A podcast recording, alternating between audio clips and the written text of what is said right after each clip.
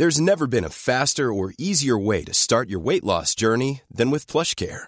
PlushCare accepts most insurance plans and gives you online access to board-certified physicians who can prescribe FDA-approved weight loss medications like Wigovi and Zepbound for those who qualify. Take charge of your health and speak with a board-certified physician about a weight loss plan that's right for you.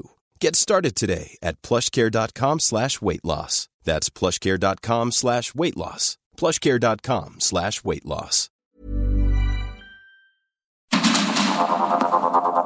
Heraldo Media Group presenta Sergio Sarmiento y Lupita Juárez. Información veraz y oportuna con un toque personal y humano. Por el Heraldo Radio, donde la H suena y ahora también se escucha.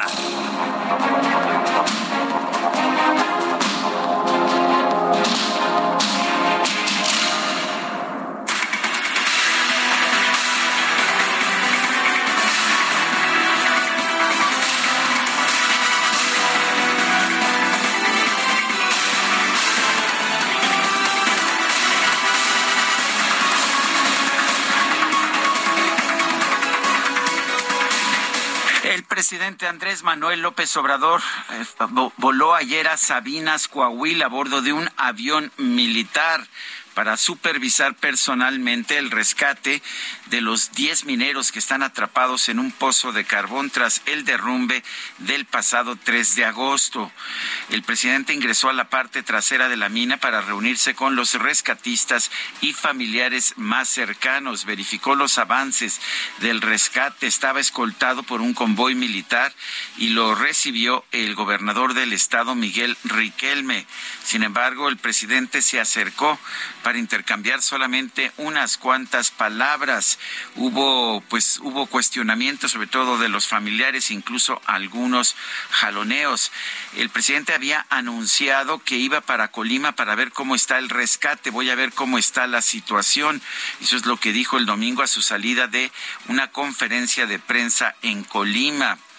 A su llegada a la zona conocida como Las Conchas, donde se reportó el derrumbe, eh, pues ah, eh, llegó y había algunos reporteros, también reveló que se continúa bombeando mucha agua en los pozos, pese a los esfuerzos del ejército para retirar, para retirar el agua que impide la entrada a las brigadas de apoyo.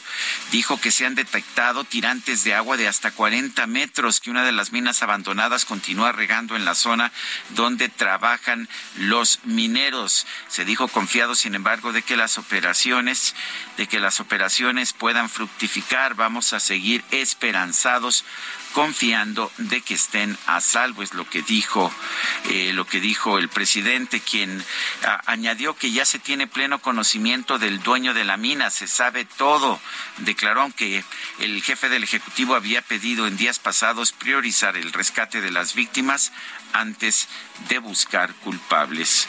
Son las siete de la mañana, siete de la mañana con dos minutos. Hoy es lunes 8 de agosto de 2022. Yo soy Sergio Sarmiento y quiero darle a usted la más cordial bienvenida a El Heraldo Radio. Estamos transmitiendo con juguete nuevo, tenemos nueva consola. No, no estamos transmitiendo con nueva consola. Estamos sufriendo con la nueva consola, estamos aprendiendo todavía a domesticar la nueva consola. El DJ Kike desesperado, los ojos desorbitados. Carla Ruiz no sabe por dónde esconderse. Eh, por allá atrás Itzel González que los ve con, con profunda tristeza. En fin, todo el equipo inquieto por esta nueva consola que todavía no, pues estuvieron practicando, ¿no? Yo vi el otro día al DJ Kike practicando, pero bueno, a ver, está aquí tratando de dominar esta consola. Esperemos que nos salga bien, ¿verdad? La transmisión de que está bonita la consola, está muy bonita, ¿verdad, Lupita? Está increíble, la verdad es que sorprendente, Sergio, tú y yo que empezamos hace ya varios años en esto de la industria de la radio, pues eh, hemos visto ya cómo han evolucionado los equipos, ¿no? ¿Te acuerdas que antes entraban las cartucheras? Me acuerdo de las cartucheras, ¿no? Ahora todo, no, cómo no, todo ahí está. Oye, yo, yo me pregunto si el DJ Kike logró rescatar toda su colección de dimes y diretes, toda. Eso sí, fue lo primero que salvó. ¿Ah? Fue Ah, lo bueno. primero que guardó. Dijo, no vaya haciendo. Y después, después, ¿cómo intervengo yo si soy aquí la estrella? De la producción. Bueno, pues muy buenos días, mi querido Sergio. Buenos días para ti, buenos días para nuestros amigos del auditorio. Qué gusto saludarlos en esta semana en la que muchos ya regresan a la actividad educativa en las universidades. Que tengan un excelente, excelente regreso a clases, extraordinario semestre. Y bueno, pues después de unas vacaciones es ruda la iniciada, la empezada, pero deseamos que les vaya muy bien y sabemos que todos están pues ya muy contentos, muy contentos de tratar de regresar a la normalidad. Oye, con mucha pena, ¿no? Ya pasaron cinco días y no han empezado los rescates de los mineros. Ha sido imposible hasta este momento y yo la verdad veo el, sufrimiento, el dolor de las familias y híjole, es eh, una situación bastante, bastante compleja. La gente tiene la esperanza de salvarlos, de rescatarlos con vida, dicen algunos de ellos. Ojalá que estén en una campana de aire y que puedan llegar a tiempo estos sistemas que no han podido, que no han podido entrar a rescatar a estos 10 mineros que se quedaron atrapados ahí en Sabinas y veíamos cómo el presidente municipal de Sabinas a todo dar, ¿no? Este fin de semana ahí con una bebida en la mano, ahí en el cofre de una camioneta dando vueltas así como si nada pasara como si nada le preocupara en la vida. Pero bueno, eh, hablando de, de, tragedias, fíjense ustedes que también se registró otro incendio muy fuerte allá en Cuba, en Matanzas, al occidente de la isla. Este grave incendio ha dejado por lo menos 122 personas lesionadas. Hay un muerto, hay 122 heridos. Y no solo eso, ya cuando se pensó que se tenía todo bajo control, explotó un tercer tanque, un tercer tanque. Eh, pues eh, la, situación muy complicada según los medios oficiales, los esfuerzos de los equipos de emergencia cubanos internacionales para contener las llamas en los primeros depósitos afectados eh, no había tenido éxito, se pensó que ya pues había sofocado, sin embargo la situación muy complicada, la estructura tiene en total ocho depósitos de 50 mil metros cúbicos cada uno y las llamas alcanzaron al tercer depósito que había sido refrescado con agua de mar durante pues este domingo, prácticamente todo el día del domingo estuvieron así para evitar cualquier contingencia. Sin embargo, pues eh, se alcanzó, se alcanzó este tercer depósito. Y fíjese usted que los desaparecidos son principalmente bomberos que fueron sorprendidos por la explosión del segundo depósito cuando estaban trabajando en primera línea para atajar el fuego en el primero. La recuperación de los cuerpos no eh, va a comenzar hasta que se extingan las llamas de acuerdo con lo que informó el gobierno de Cuba y además unas cinco mil personas han sido desalojadas de viviendas eh, pues eh, de repartos ahí de matanzas situados en las proximidades del parque industrial. El incendio se declaró este viernes según las primeras hipótesis cuando un rayo impactó en la base de depósitos de combustibles y sobrepasó las capacidades del sistema de pararrayos lo que se ha convertido en una tragedia. Gustavo Petro asumió ayer la presidencia de Colombia. Es el primer presidente de izquierda de este país sudamericano. Busca impulsar reformas económicas y sociales para reducir la pobreza. La ceremonia de toma de posesión se llevó a cabo en la histórica Plaza de Bolívar de Bogotá. El, el presidente del Senado, Roy Barreras, le tomó el juramento y le impuso la banda presidencial frente a unas 100 mil personas. Entre los participantes participantes está el rey Felipe VI de España, así como nueve mandatarios de América Latina. La nueva vicepresidenta Francia Márquez es la primera mujer de raza negra en ocupar el cargo de vicepresidenta de ese país.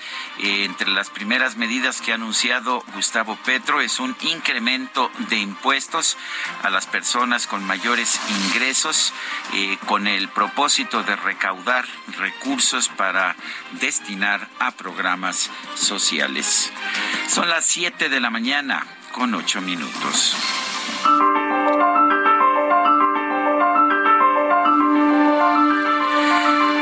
Vamos a la frase del día. Cada vez que te calientes las manos en una estufa de carbón, acuérdate de los mineros en los corredores fríos y oscuros y reza por ellos. Mehmet Murat. Turgo, turco.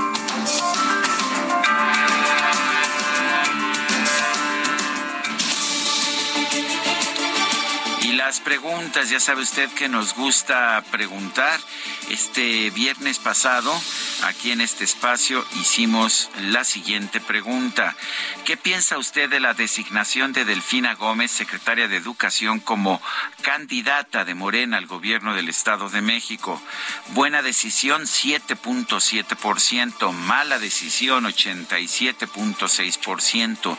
No sé, 4.7%. En total recibimos 8.330 participaciones. La que sigue, por favor. Claro que sí, mi querido DJ que ya sabía yo que esa la iba a guardar, diera, eh, pasara lo que pasara, esa la iba Le gusta perseguirme al DJ Kike y ahora lo tendrá que hacer con su nueva consola, que además está más chiquita, pero el tamaño no es todo, mi querido DJ Kike, la tecnología es muy importante. La pregunta de esta mañana que ya coloqué en mi cuenta personal de Twitter arroba Sergio Sarmiento es la siguiente. ¿Debe la nueva secretaria de Educación conocer de temas educativos? Sí es indispensable, nos dice 95.3%. No basta con lealtad, 3.4%. ¿Quién sabe? 1.4%. En 44 minutos hemos recibido 591 votos. Destacadas de El Heraldo de México.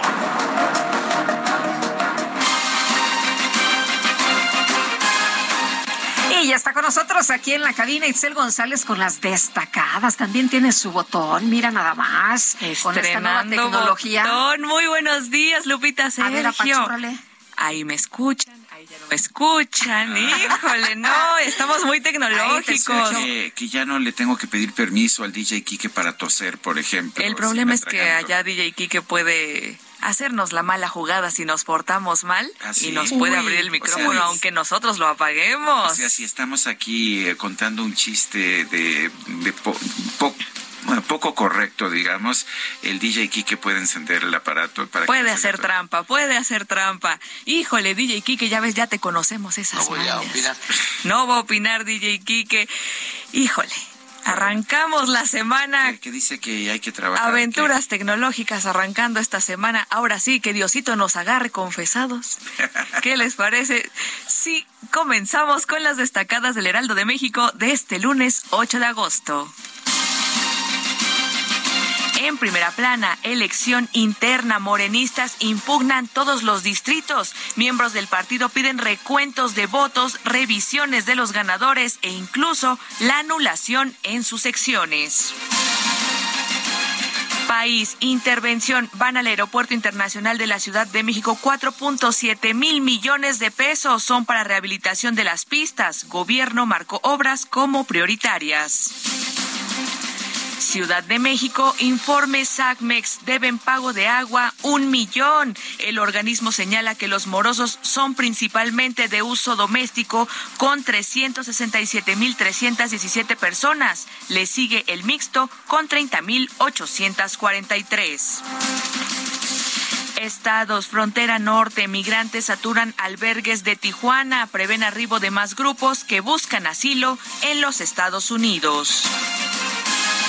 Orbe, crisis en Taiwán, China sube tono bélico, las maniobras han incluido fuego real y el lanzamiento de misiles.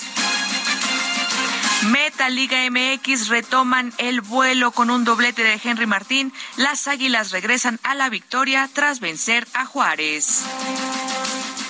Y finalmente, en mercados, cobro de remesas dejan de lado a los bancos. La mayor parte del envío en transferencia electrónica es a través de remesadoras. Lupita, Sergio, amigos, hasta aquí las destacadas del Heraldo. Feliz lunes. Gracias, Itzel. Yo nada más tengo una duda. Si fue ejemplar la elección en Morena, ¿por qué están impugnados todos los distritos? Todos, ¿no? De esta elección tan ejemplar. Muchas gracias, Itzel González. Nos escuchamos mañana. Nos escuchamos mañana. Buenos días. son las 7 con 14. Vamos a un resumen de la información más importante. El presidente Andrés Manuel López Obrador viajó a Coahuila para visitar la zona del derrumbe en la mina de Agujita, en el municipio de Sabinas, donde 10 mineros siguen atrapados. El mandatario aseguró que su gobierno está enfocado en cumplir el rescate para después garantizar que haya justicia. No se preocupe, ahora lo que nos interesa es el rescate. Eso es lo que nos importa. ¿sí? Eso es lo más importante de todo, que sea lo más pronto posible. Eso es lo que más me importa. Me importa todo. ¿De acuerdo? Ya lo demás, ya denlo como un hecho, siempre va a haber bueno, por ahí le reclamaba una señora, le decía que no había sido atendida y que qué bueno que se tomaba una foto con su dolor, que ojalá esa foto le sirviera políticamente. La Fiscalía General de la República informó que desde el pasado 5 de agosto abrió una carpeta de investigación por posibles delitos federales vinculados con el derrumbe del pozo minero de Sabinas, Coahuila. El gobierno de Coahuila informó que se introdujeron cámaras en los pozos de la mina de Agujita para comprobar que no hay obstáculos que impidan realizar las maniobras de rescate de los 10 mineros atrapados. El presidente López Obrador también realizó una visita al Hospital del IMSS Bienestar en el municipio de Villa de Álvarez, Colima, donde aseguró que aún con la llegada de médicos cubanos y el impulso a las escuelas de medicina, México no va a superar la falta de especialistas durante su sexenio para ser eh, honestos y hablar con la verdad, es tanto el rezago, el atraso, que nos va a llevar todo el gobierno y no vamos a poder tener a todos los, a todos los especialistas, porque lo que queremos es que haya médico 24 horas en los hospitales al inaugurar una unidad de la Universidad para el Bienestar Benito Juárez en Armería, eh, Colima, el presidente López Obrador aseguró que todos, todos los egresados de esta casa de estudios van a tener plaza asegurada en el gobierno. Y otro anuncio es que los que se reciban, que yo les firme su título, les voy a firmar también su plaza en el gobierno. Y entonces las otras universidades, los egresados de otras universidades no van a tener posibilidad. Parece que no, solamente las, las universidades del presidente. Bueno, la jefa de gobierno de la Ciudad de México, Claudia Sheinbaum, realizó una campaña a Veracruz para hablar con el gobernador de ese estado, Cuitláhuac García, sobre un convenio para impulsar el turismo entre ambas entidades. Por otro lado, la jefa de gobierno rechazó que esta gira por el estado de Veracruz haya sido motivada por sus aspiraciones a la candidatura presidencial de Morena. No tiene nada que ver con eso. Eh, hemos asistido por distintos motivos a otras entidades. En algunos casos, pues fue eh, un llamado que se hizo en su momento por nuestro movimiento. En otros casos, eh, hablamos sobre el tema de la reforma electoral que hoy está discutiéndose a nivel nacional y hoy, pues en realidad es una visita totalmente institucional que tiene que ver con algo que teníamos pendiente aquí con el gobernador Cuitláhuac. El coordinador de Morena en el Senado, Ricardo Monreal, aseguró que va a esperar el tiempo legal indicado para formalizar sus aspiraciones a la presidencia de la República. Bueno, pues si todo mundo anda pues realizando actividades, ¿por qué Ricardo Monreal no? Lo hizo eh, a través de un video en el que está afuera de Palacio Nacional, sí, afuera de Palacio Nacional. La gente es la que decide y a ella me atengo. Tengo entusiasmo, capacidad, salud y autonomía para lograr juntos y juntas un México próspero y justo. Entiendo mi realidad. La nomenclatura política se opondrá e intentará erigir una facción en el poder, pero confío en que la conciencia ciudadana logrará profundizar la vida democrática de nuestro país coordinador del Frente Unido Plural de Izquierda Democrática, Juan Pablo Rodríguez Delgado, expresó su respaldo al subsecretario de Seguridad Pública Federal, Ricardo Mejía, de cara a la contienda interna de Morena por la candidatura al gobierno de Coahuila.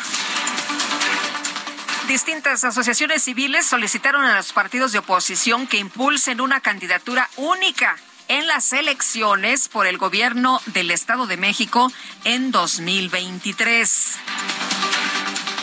La Junta de Coordinación Política de la Cámara de Diputados acordó solicitar a la Comisión Permanente del Congreso un periodo extraordinario para atender la resolución del Tribunal Electoral que ordena incluir a legisladores de Movimiento Ciudadano.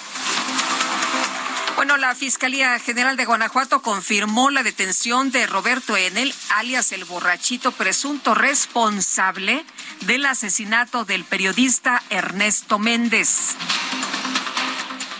Cinco integrantes de la familia Levarón fueron detenidos por policías municipales de Nuevo Casas Grandes, Chihuahua, por presunta aportación de armas de fuego de uso exclusivo del ejército.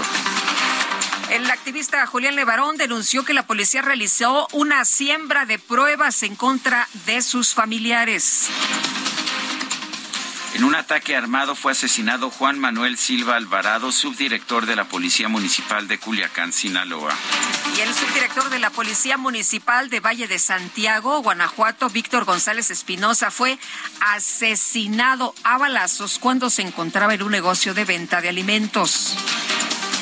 Y en Zacatecas, dos policías estatales fueron asesinados en un ataque armado en la comandancia del municipio de Luis Moya.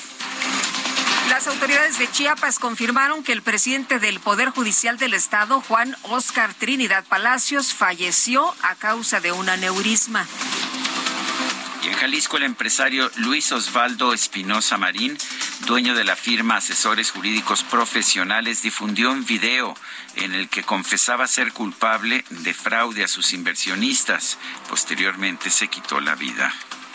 Quiero confesar que durante 30 años que tuve mi empresa denominada Asesores Jurídicos Profesionales, manejé inversiones en el ramo inmobiliario, en actividades administrativas y de diversa índole. A partir del disruptivo de la pandemia, no puedo cubrir las prestaciones que he contraído. Sobrehipotequé los inmuebles que con fruto de sus inversiones adquirí. Durante 29 años pagué a cabalidad todas las obligaciones a todos y cada uno de mis inversionistas. Actualmente ya no puedo seguir adelante.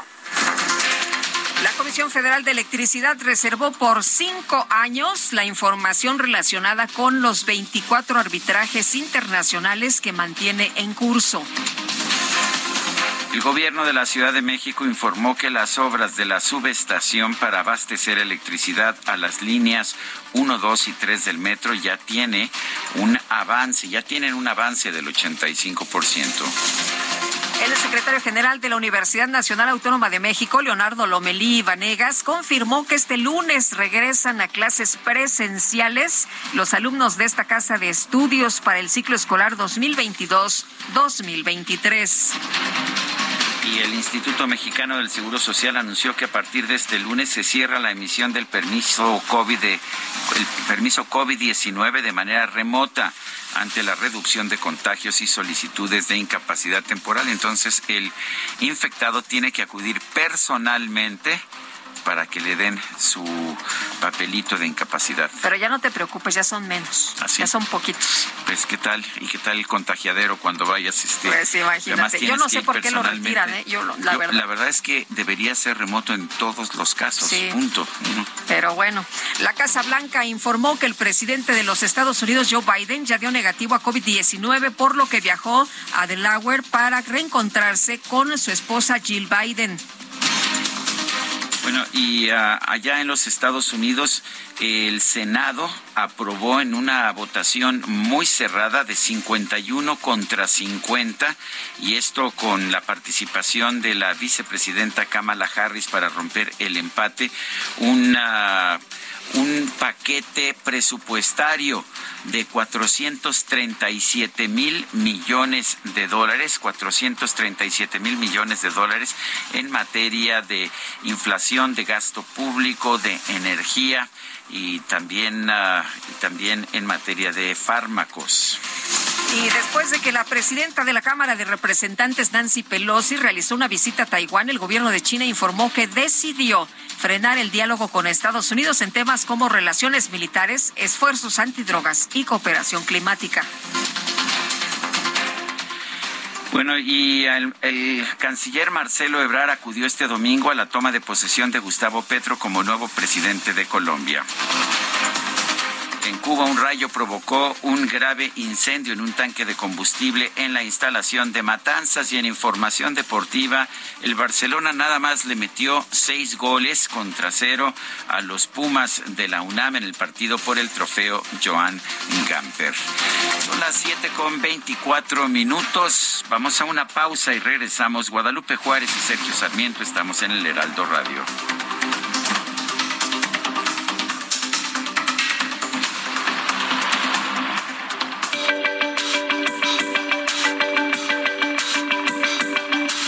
Sarmiento y Lupita Juárez quieren conocer tu opinión, tus comentarios o simplemente envía un saludo para ser más cálida esta mañana.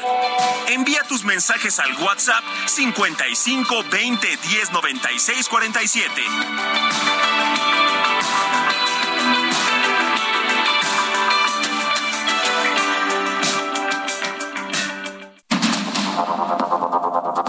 Continuamos con Sergio Sarmiento y Lupita Juárez por el Heraldo Radio.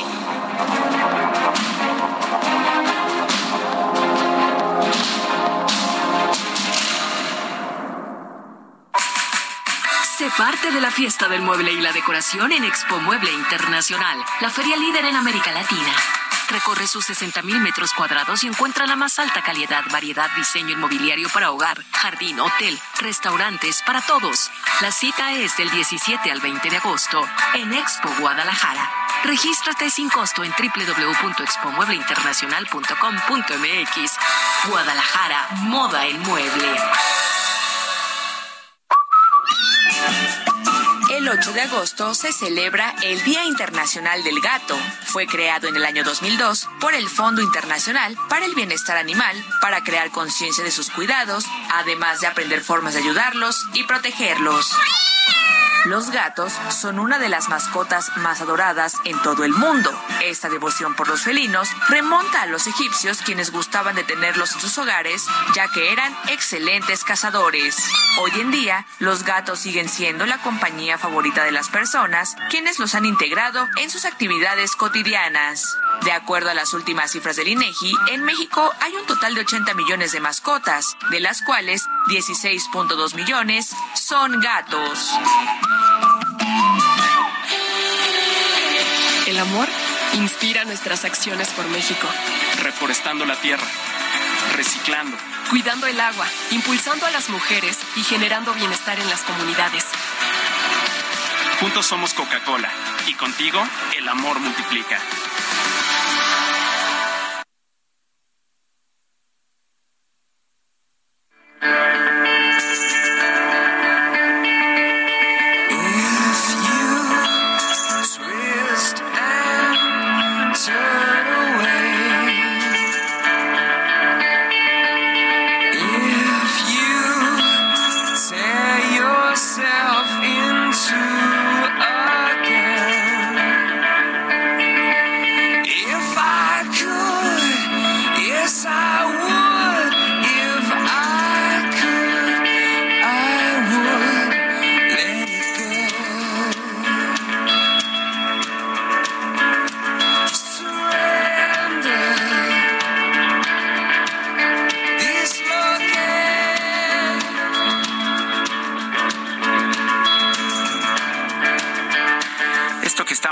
Se llama Bad, es una pieza de YouTube. Hoy vamos a estar escuchando interpretaciones de YouTube porque hoy es cumpleaños de The Edge. The Edge es el guitarrista, teclista, corista de la banda irlandesa de rock YouTube y todo el mundo piensa siempre en Bono, eh, que es quien canta y que es por supuesto la gran personalidad de YouTube, pero musicalmente este grupo se sustenta en la en la capacidad artística que tiene The cuyo nombre real es Dave Howell Evans. Dave Howell Evans, quien nació el 8 de agosto de 1961. Está cumpliendo 61 años. ¿Te gusta YouTube? Me encanta, me encanta, mi querido Sergio. Y aquí también hay mucha fan entre la producción. A ver qué tal nuestros amigos del auditorio si disfrutan de la música de YouTube. Oye, eh, nos dice la señora Vadillo, hola, muy buenos días para todos. Espero que tengamos una hermosa semana. Felicidades, DJ Kike, por tu nuevo instrumento de trabajo. Espero pronto se adapte y, cómo no, si es el mejor. Es lo que dice la señora Vadillo. Vamos a ver, ahí yo oigo muchas quejas por ahí, pero vamos a ver si es cuestión de que, de que aprendamos a utilizar el equipo, de que terminemos de conectarlo bien, en fin. Pero, pero, qué interesante, ¿no? Finalmente, de que está bonita Nos tenemos que ir adaptando a las nuevas tecnologías. Es curioso porque es más chiquita que la anterior. Ya ves, la anterior era enorme, esta es más chiquita, pero se supone que es más poderosa. Bueno, todos los equipos de radio se han ido haciendo más pequeñitos. Bueno, ahora cuando nos enlazamos, nos enlazamos con una aplicación de teléfono. Antes teníamos que llevar un una, armatoste. y lo hacemos y, en general se oye mejor, se oye mejor de lo que se oía Qué impresión, ¿verdad? Agarras tu telefonito, bajas la aplicación, la abres y ya estás. Dice otra persona, Sergio y Lupita, excelente inicio de semana. Felicidades por su nueva consola, al DJ Kike. Bueno, todo el mundo este, felicitando al DJ Kike. Ahora, ahora va a ser DJ Kike Plus. Qué bueno que rescató sus dimes y diretes, como dijo Lupita, que tengan un excelente inicio de semana. Saludos de Ernesto Ramírez desde Catepec, de Morelos. Sergio Guzmán nos dice, buenos días, Sergio y Lupita. AMLO dijo que no le gustaba irse a tomar foto como lo hacían antes, cuando había algún desastre natural, pero qué tal ahora que se le presenta la oportunidad de otro anillo hecho a su medida, por desgracia, de los mineros de Coahuila y siendo mal pensado, resulta que casualmente hay elecciones el año que entra y hay que pararse el cuello, es lo que dice el señor Sergio Guzmán. Pues qué triste que fuera así, pero recuerdo perfectamente las palabras de, del presidente de la República, eh, que dijo, estrictamente dijo el 16 de noviembre de 2020, no me puedo mojar porque nada más por la foto, no, estoy haciendo lo que corresponde, que eso ayuda más. Yo también creo que esa debe ser la función del presidente, creo que no ayuda nada que el presidente esté en un lugar de de, tragedia. Eh, sí tiene que dar todo el apoyo, eh, pero, pero el que vaya personalmente me parece que no es necesariamente algo que ayude al rescate, aunque quizás ayuda políticamente. Pues eso sí, y no se había presentado en ninguna, ¿eh? ninguna de las tragedias, ni en el que cuando se cayó el metro, ni nada de esas situaciones, eh, pues se, siempre con ese argumento, siempre con ese, bajo ese argumento. Continúan las labores de rescate de los 10 mineros atrapados en Coahuila. Alejandro Montenegro, cuéntanos cómo está la situación. ¿Qué tal? Buenos días, Sergio Lupita, le saludo con gusto desde Coahuila y bueno, pues así como se señala, bueno, pues parece que en este fin de semana se logró bajar ya de manera importante la eh, pues el agua que permanece estancada en, eh, en, este pozo en el que permanecen 10 mineros atrapados desde el pasado miércoles. Y bueno pues ayer por primera vez se dijo que ya se analiza la posibilidad de que puedan entrar eh, los buzos para intentar rescatar a estos trabajadores. Y bueno y es que se señaló que se eh, aceleró el ritmo de extracción de agua hasta más de 350 litros por segundo y bueno, pues además durante el fin de semana también se estuvieron realizando otras labores como la introducción de cámaras hacia los pozos para ver las condiciones en las que se encuentran y bueno, estos estudios arrojaron que no existen obstáculos para eh, realizar las maniobras posteriores a la extracción de agua. Esto quiere decir que bueno, pues ya eh, podría haber en las próximas horas posibilidades, condiciones de seguridad para que los rescatistas entren a buscar a estos trabajadores que están atrapados. Y bueno, pues por otro lado, eh, como lo señalaban, bueno, pues ayer el presidente Andrés Manuel López Obrador estuvo en el sitio, eh, llegó más o menos a las 3 de la tarde, pasadas las 3 de la tarde, y bueno, pues dio un recorrido por el pozo y bueno, se, se le explicaron las labores que se están realizando Después tuvo una reunión, bueno, una un mini encuentro con los familiares de las de los trabajadores atrapados. Eh, fue no duró más de cinco minutos y hubo cierta rispidez porque bueno pues una madre una madre de uno de los trabajadores bueno pues le señaló que solo solamente había ido a tomarse la foto y no les que no les había ofrecido un plan certero para el rescate de los mineros. Hubo también ciertas ahí eh, empujones porque ya no lo dejaban acercarse cuando ya se estaba yendo el presidente y bueno, pues esto generó alguna molestia entre los familiares que estaban ahí. Finalmente también eh, comentarles que ayer la Fiscalía General de la República informó que ya se abrió una investigación sobre eh, el colapso, sobre la inundación de la mina y bueno, pues van tras los dueños de eh, estos pozos. Se hicieron ya diversas diligencias a través de diversas dependencias y bueno, pues la Fiscalía señala que trabajadores de esta mina ya les eh, llegaron información respecto al concesionario, al mayordomo y al dueño del predio donde está la mina. Obviamente toda esta información tendrá que ser ratificada, sin embargo, bueno, pues ya eh, la Fiscalía pues dio a conocer que inició una investigación sobre este caso. Pues gracias, gracias Alejandro por todo este reporte. Muy buenos días. Buenos días y bueno, pues eh, no todos pudieron reunirse con el presidente Andrés Manuel López Obrador, una de las personas que estaba eh, ahí justamente mamá de uno de los mineros atrapados, eh, agradeció la visita express del presidente López Obrador, pero esto fue lo que le dijo. Señor presidente, le agradezco su visita que vino a hacer a esta área donde está ahorita el dolor. Le agradezco que haya venido a tomarse la foto con mi dolor, de mi familia y el dolor de cada uno de los que estamos aquí. Gracias, espero y sus fotografías le sirvan para su política. Gracias, muchas gracias por el grandísimo visita que nos vino a hacer. Se lo agradezco. Bueno, pues ahí las palabras de esta mujer que está desesperada y que pues eh, no fue atendida por el presidente. Algún grupo de, familiares sí, sí eh, recibió atención, estuvo ahí unos minutos, como ya nos explicaba nuestro compañero corresponsal allá en Coahuila, Alejandro Montenegro, y esta persona, bueno, pues dice agradezco, agradezco que haya venido, agradezco que pues se tome la foto con mi dolor, ojalá que le sirva de algo, ¿no? Aunque sea políticamente. Y bueno, la gente reclama que pasen los años y que sigamos viendo estas tragedias, porque las autoridades pues no hacen absolutamente nada. Eh, lo que dijo el presidente cuando se negó a ir al punto en que había caído la línea 12 del metro, que fue en mayo del 2021, es, no es ese mi estilo, eso tiene que ver más con lo espectacular y con lo que se hacía antes. Esto no es de irse a tomar fotos al carajo, ese estilo demagógico e hipócrita. Tiene que ver con el conservadurismo. Pues ya se le olvidó lo que había dicho cuando se cayó la línea del metro y ahora pues sí se fue a, a visitar allá eh, esta, esta mina donde hay todavía 10 mineros atrapados. La Fiscalía General de la República investiga posibles delitos federales vinculados con lo ocurrido en el pozo minero del municipio de Sabinas, Coahuila. Diana Martínez, cuéntanos.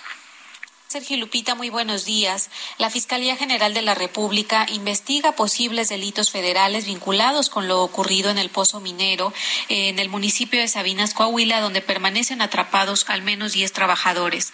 Desde el viernes pasado, la institución inició la indagatoria, solicitó al Instituto Mexicano del Seguro Social información sobre los empleados registrados en esa fuente de trabajo. También pidió a la Secretaría de Economía datos sobre la concesión para la explotación de mineral de carbón, eh, además del el nombre de la persona, ya sea física o moral, que es titular de esa concesión. En el caso de la Secretaría del Trabajo y Previsión Social y de autoridades locales, la Fiscalía solicitó informes sobre las inspecciones realizadas en materia de seguridad laboral. Elementos de la Policía Federal Ministerial entrevistaron a trabajadores del pozo y a sus familiares y uno de los empleados aportó información importante sobre el concesionario, el mayordomo y el dueño del predio en el que está la mina. Estos datos, eh, según informó la Fiscalía General de la República, deben ser ratificados a través de las diligencias correspondientes. Además, eh, informó que se mantiene la comunicación con la Fiscalía Estatal. Hasta aquí mi reporte. Diana Martínez, muchas gracias. Bueno, y a mediados de esta semana se estima que podría iniciar el salvamento de los 10 mineros atrapados en una mina de carbón ahí en Sabinas, Coahuila, ya que se han intensificado las labores de rescate. Imagínese nada más todos los días que tendrán que pasar pues eh, se ve difícil este salvamento, pero bueno, pues ya lo informó así el secretario de la Defensa Nacional, Luis Crescencio Sandoval, quien mostró información de los tres pozos y uno más de alivio por los cuales está bombeando el agua que cubrió toda la mina. La lámina indica que se prevé que el rescate se realice por pozo 3, que al 7 de agosto tiene una profundidad de 19.4 metros. Es un trabajo en conjunto importante, fue lo que dijo. Y en Palacio Nacional, Laura Velázquez, la directora general de Protección Civil, detalló que las labores de rescate se han intensificado para pues salvar a los 10 trabajadores que se encuentran al interior de la mina. La esperanza de la familia es que haya una campana de aire y que los mineros tengan esa posibilidad, porque ya han pasado muchos días. Se está bombeando agua día y noche y bueno, se ha precisado por parte de las autoridades que se reporta un volumen de extracción de 24 horas de 25.400 metros cúbicos de agua, es decir,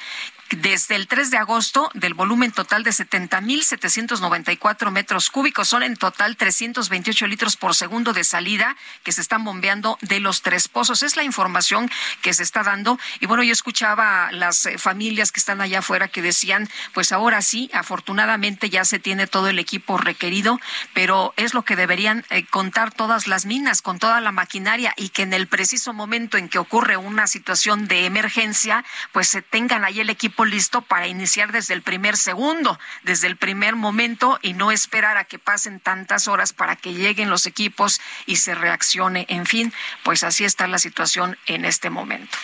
Son las 7 de la mañana con 45 minutos.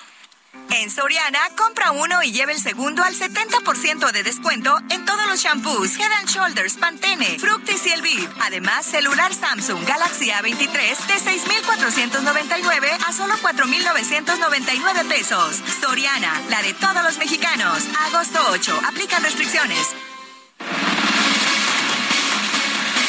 Bueno, la Fiscalía General del Estado de Guanajuato informó que fue detenido este sábado Roberto N., presunto responsable del homicidio del periodista Ernesto Méndez. Y Gabriela Montejano, nos tienes todos los detalles, te escuchamos. Hola, ¿qué tal? Muy buenos días, Sergio Lupita y a todo el auditorio. El presunto asesino del periodista Ernesto Méndez fue detenido por agentes ministeriales del Estado de Guanajuato. Será presentado ante un juez y él es acusado por el homicidio del periodista y de tres personas más. Roberto, de apodo El Borrachito, tiene 22 años. Las víctimas fueron acribilladas con armas de fuego cortas y largas al interior del depósito de cerveza. Derivado de estos hechos, un quinto masculino resultó lesionado y su estado de salud se encuentra todavía delicado. Aunque en el lugar se encontraron al menos dos calibres diferentes de armas de fuego, solo hay un detenido y Roberto como el probable responsable por el delito de homicidio en agravio de Ernesto, César Rodrigo, Jonathan Fernando y Juan Rodolfo, y por el delito de homicidio en grado de tentativa en agravio de Antonio, quien presenta lesiones por arma de fuego en cuello y su estado de salud es delicado. Se explica, eh, de acuerdo al reporte de la Fiscalía Guanajuatense, que en las próximas horas pues ya se dejará a disposición del juez de control con las garantías que habrán de resolver su situación legal. Este es mi reporte desde el estado de Guanajuato. Abril, entonces este sujeto de 22 años apenas fue el que asesinó al compañero. Así es. Hay que recordar, Lupita, que el gobernador en la semana pasada, en días pasados, había informado que se habían encontrado dos calibres diferentes de armas de fuego. Por eso eh, se señalaba que al menos eran dos los agresores. Sin embargo, hasta el momento solamente se ha detenido a este hombre apodado el borrachito y que tiene pues 22 años y bueno, la fiscalía hasta el momento es lo único que ha informado, tampoco el sistema judicial ha informado respecto al avance de las audiencias de este sujeto. Muchas gracias, Gaby. Muy buenos días. Buenos días. Estos son los sicarios, estos son los asesinos de nuestros compañeros de tan solo 22 años. Son las 7 con 48 minutos. En Soriana, compra uno y lleve el segundo al 70% de descuento en todo el alimento para perro o gato marca ganador, Top Choice, Best Choice, Full Life y Menino. O el segundo al 70% en todos los higiénicos Elite y cremas Nivea. Soriana, la de todos los mexicanos. Agosto 8. Aplican restricciones.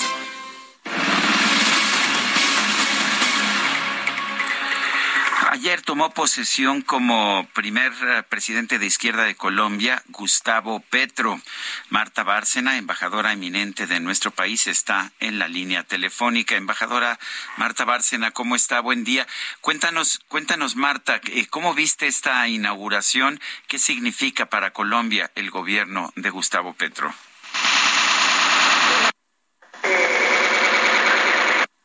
A ver, un momento, este, estamos teniendo un problema técnico. Vamos a ver si podemos uh, mejorarlo en un momento más. Vamos a estar conversando. resolverlo. Con la embajadora Marta Bárcena, embajadora eminente de, de nuestro país. Bueno, Gustavo Petro asumió ayer el poder y se convierte en el primer presidente de izquierda en la historia de Colombia. Eh, dentro de las cosas que me llamaron la atención eh, fue este llamado a los grupos subversivos de que dejen las armas y dijo que la lucha contra las drogas ha fracasado. Uno de los tantos temas que tocó, por cierto. Y parece que ya tenemos a Marta Bárcena, embajadora eminente. Eh, adelante, Marta, cuéntanos cómo ves este gobierno de Gustavo Petro. Una ceremonia de toma de posesión muy emotiva. Sí, se arrancó muy solita, llena ¿no? de simbolismos. Muy, se escucha. eh, muy rica en mensajes y llena de júbilo, creo, de los propios colombianos. Marta, preguntarte sobre esto que, eh, ha sido uno de los puntos eh, principales que llama a Petro a dejar las armas, a cambiar la lucha contra el narco. Y dice él, bueno, ya que se terminen de una vez y para siempre estas décadas de violencia y de conflicto y encontrar la paz, ¿será posible? Eh, subrayas un tema que a mí me llamó mucho la atención en el discurso de toma de posesión de Petro. Eh, con mi visión internacional, eh, me llamaron la atención dos o tres temas. Uno, esto que dice, a ver, señores, la guerra contra las drogas ha sido un desastre y no ha traído más que muertos, no ha traído más que eh, mayor consumo, no ha traído más que desgracias para muchos países, sobre todo para Colombia. Hay que cambiar ese enfoque y el enfoque de Petro, que no lo dice explícitamente en el discurso, sí está contenida en recomendaciones en la Comisión de la Verdad, que está justamente sacando su informe el día de mañana martes. Y dice, hay que pasar a una legalización muy estricta de la producción y la distribución de drogas. Yo creo que este es un tema en donde Petro dice en su discurso, hay que ir a Naciones Unidas a discutir una nueva convención, un nuevo marco legal para esto. Yo creo que es un tema en donde México tiene que trabajar con Colombia de manera muy estrecha. Yo creo que eh, eh, va a ser muy difícil, porque tú me preguntas si es posible, va a ser difícil, pero creo que todo nos hace comprobar que la guerra contra las drogas, como dijo Petro, ha sido un total fracaso. Y también, también está planteando Gustavo Petro subir los impuestos a las personas más ricas del país. ¿Qué opinas? ¿Va a ayudar esto o va a generar fuga de capitales? Mira, yo creo que va a ser un tema difícil para Petro, pero que lo tenía que empezar. Tenía que empezar su mandato con esta reforma tributaria, porque si no, no tiene los recursos suficientes para atender los problemas que él señaló como fundamentales de Colombia. Pero hay que recordar, Sergio, que las grandes manifestaciones en contra de Iván Duque fueron justamente por una reforma tributaria. Pero ya Iván Duque tenía una popularidad muy baja. La gran ventaja ahorita de Petro es que puede hacer esta reforma tributaria con el mandato y la popularidad con la que llega al poder. Ahora, lo va a poder hacer si se si convence al empresariado colombiano que es en su propio beneficio parte de esta reforma tributaria. Y es ahí donde si uno sigue todo lo que ha estado publicando la prensa colombiana, la prensa más relacionada con el empresariado colombiano, es donde uno ve que tampoco va a ser eh, para Petro fácil esta reforma tributaria y que sería muy grave que empezara con manifestaciones en contra de las mismas en la calle. No sé si esto va a provocar una salida de capitales. Mira, yo creo que le van a dar a Petro el privilegio de la duda, cuando menos los primeros meses, eh, Sergio. Eh, Marta, la llegada de Francia Márquez, quien, eh, como se ha mencionado mucho y se ha destacado mucho, hace historia como la primera afrodescendiente en ocupar la vicepresidencia de ese país. ¿Cómo, la ves tú? Mira, yo la vi eh, desde la elección, dije que me parecía uno de los temas, que, uno de los símbolos y, y de los hechos más notables de esta elección de Petro y de Francia Márquez.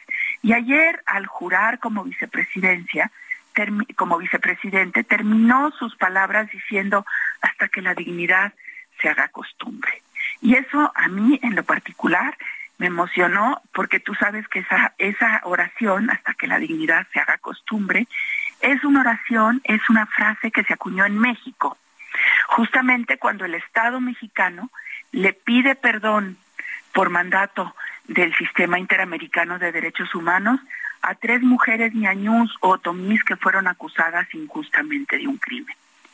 Y estas mujeres, al, al, al, salir de la cárcel, al recibir el perdón del Estado mexicano, la hija de una de ellas termina su discurso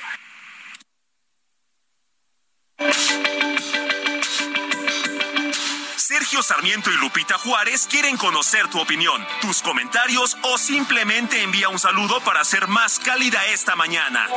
Envía tus mensajes al WhatsApp 55 20 10 96 47.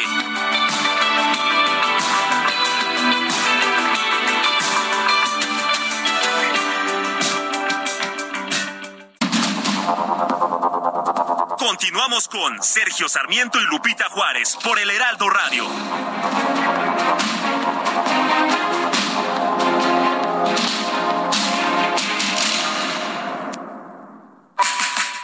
Sé parte de la fiesta del mueble y la decoración en Expo Mueble Internacional, la feria líder en América Latina. Recorre sus 60.000 metros cuadrados y encuentra la más alta calidad, variedad, diseño inmobiliario para hogar, jardín, hotel, restaurantes, para todos. La cita es del 17 al 20 de agosto en Expo Guadalajara. Regístrate sin costo en www.expomuebleinternacional.com.mx. Guadalajara, moda en mueble.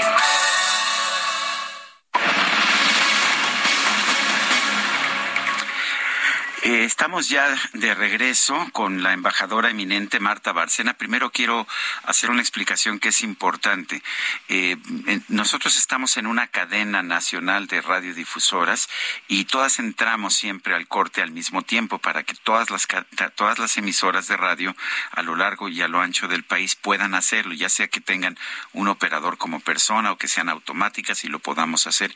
Por eso eh, a veces nos pasa eso, que llega un momento en que simple y sencillamente entra la guillotina, así la llamamos, eh, pues para divertirnos un poquito también. Y bueno, se cortó el comentario de la embajadora eminente Marta Bárcena, quien tenemos nuevamente en la línea telefónica. Marta, nos hablabas eh, de, pues de, de los discursos que se señalaron eh, o que se, que se dieron este pasado domingo allá en Colombia, incluido el de la nueva vicepresidenta y su énfasis en la dignidad. Eh, pero cuéntanos un poquito del propio discurso de Gustavo Petro. Algo pasó ahí con la comunicación.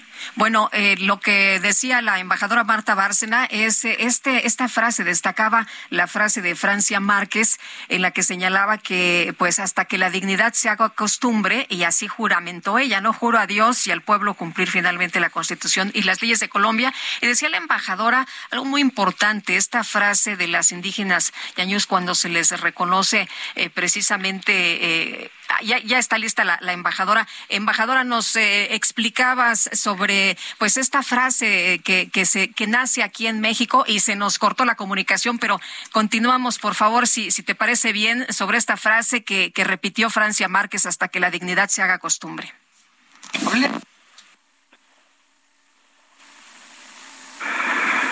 Ahí, ahí ya te escuchamos, ¿eh? Sí, gracias. Adelante.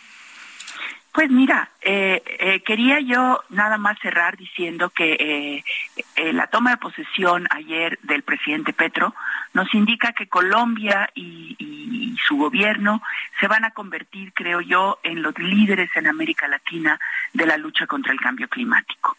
Y Petro hizo una propuesta muy interesante que dice, ante la falta de fondos que para el Fondo Verde, la lucha contra el cambio climático, ¿por qué el Fondo Monetario Internacional no explora la posibilidad de un intercambio de deuda externa por inversiones en materia de cambio climático. Él llama por gastos internos para la lucha contra el cambio climático y sobre todo para la preservación del Amazonas, que es el pulmón del mundo.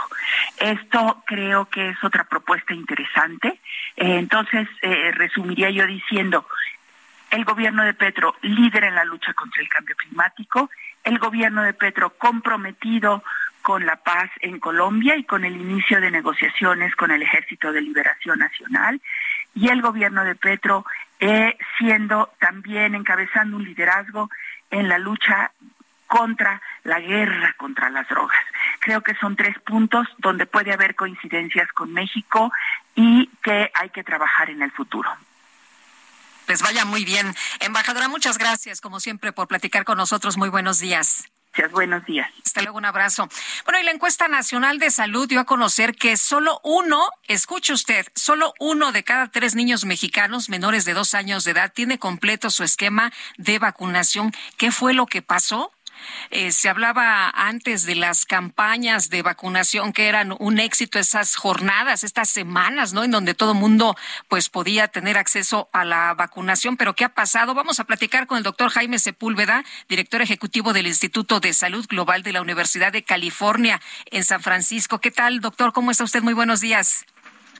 Hola, muy buenos días. Encantado de estar con ustedes. Doctor, ¿cuál, ¿cómo ve usted la situación? ¿Qué, ¿Qué es lo que puede ocurrir si no tenemos estos esquemas de vacunación que ya habíamos logrado y que pues eh, estábamos acostumbrados a tener esquemas completos, que habíamos avanzado ya, que habíamos erradicado pues algunas enfermedades en nuestro país? Esto es muy preocupante. La verdad es que es un escándalo lo que está pasando. Esta encuesta nacional de salud y nutrición que por cierto es un magnífico esfuerzo del Instituto Nacional de Salud Pública, pone en evidencia muchas cosas, no solamente las bajas coberturas de vacunación, sino muchos otros problemas sobre el sistema actual de salud en México, el pésimo desempeño, la incompetencia de las autoridades actuales de salud. Lo que puede ocurrir al tener tantos niños sin esquemas completos de vacunación es que puede haber un resurgimiento de aquellas enfermedades prevenibles por vacunación que ya habíamos eliminado de México. Estoy hablando de poliomielitis, de sarampión, de rubiola. Ya hubo un caso reciente de poliomielitis en Nueva York. Así es que lo que estamos viendo en México es un escándalo. Cualquier país africano tiene mejores coberturas de vacunación que México en este momento. Jaime, ¿el, ¿el tema es de dinero o el tema es de organización? Son las dos cosas, Sergio, y yo creo que se ha dejado de invertir en salud.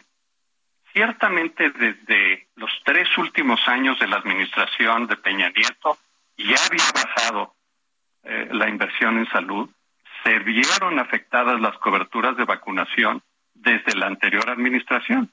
Pero en esta administración, simplemente la baja de inversión ha llegado a su máximo histórico. De manera que es una combinación de factores, Sergio.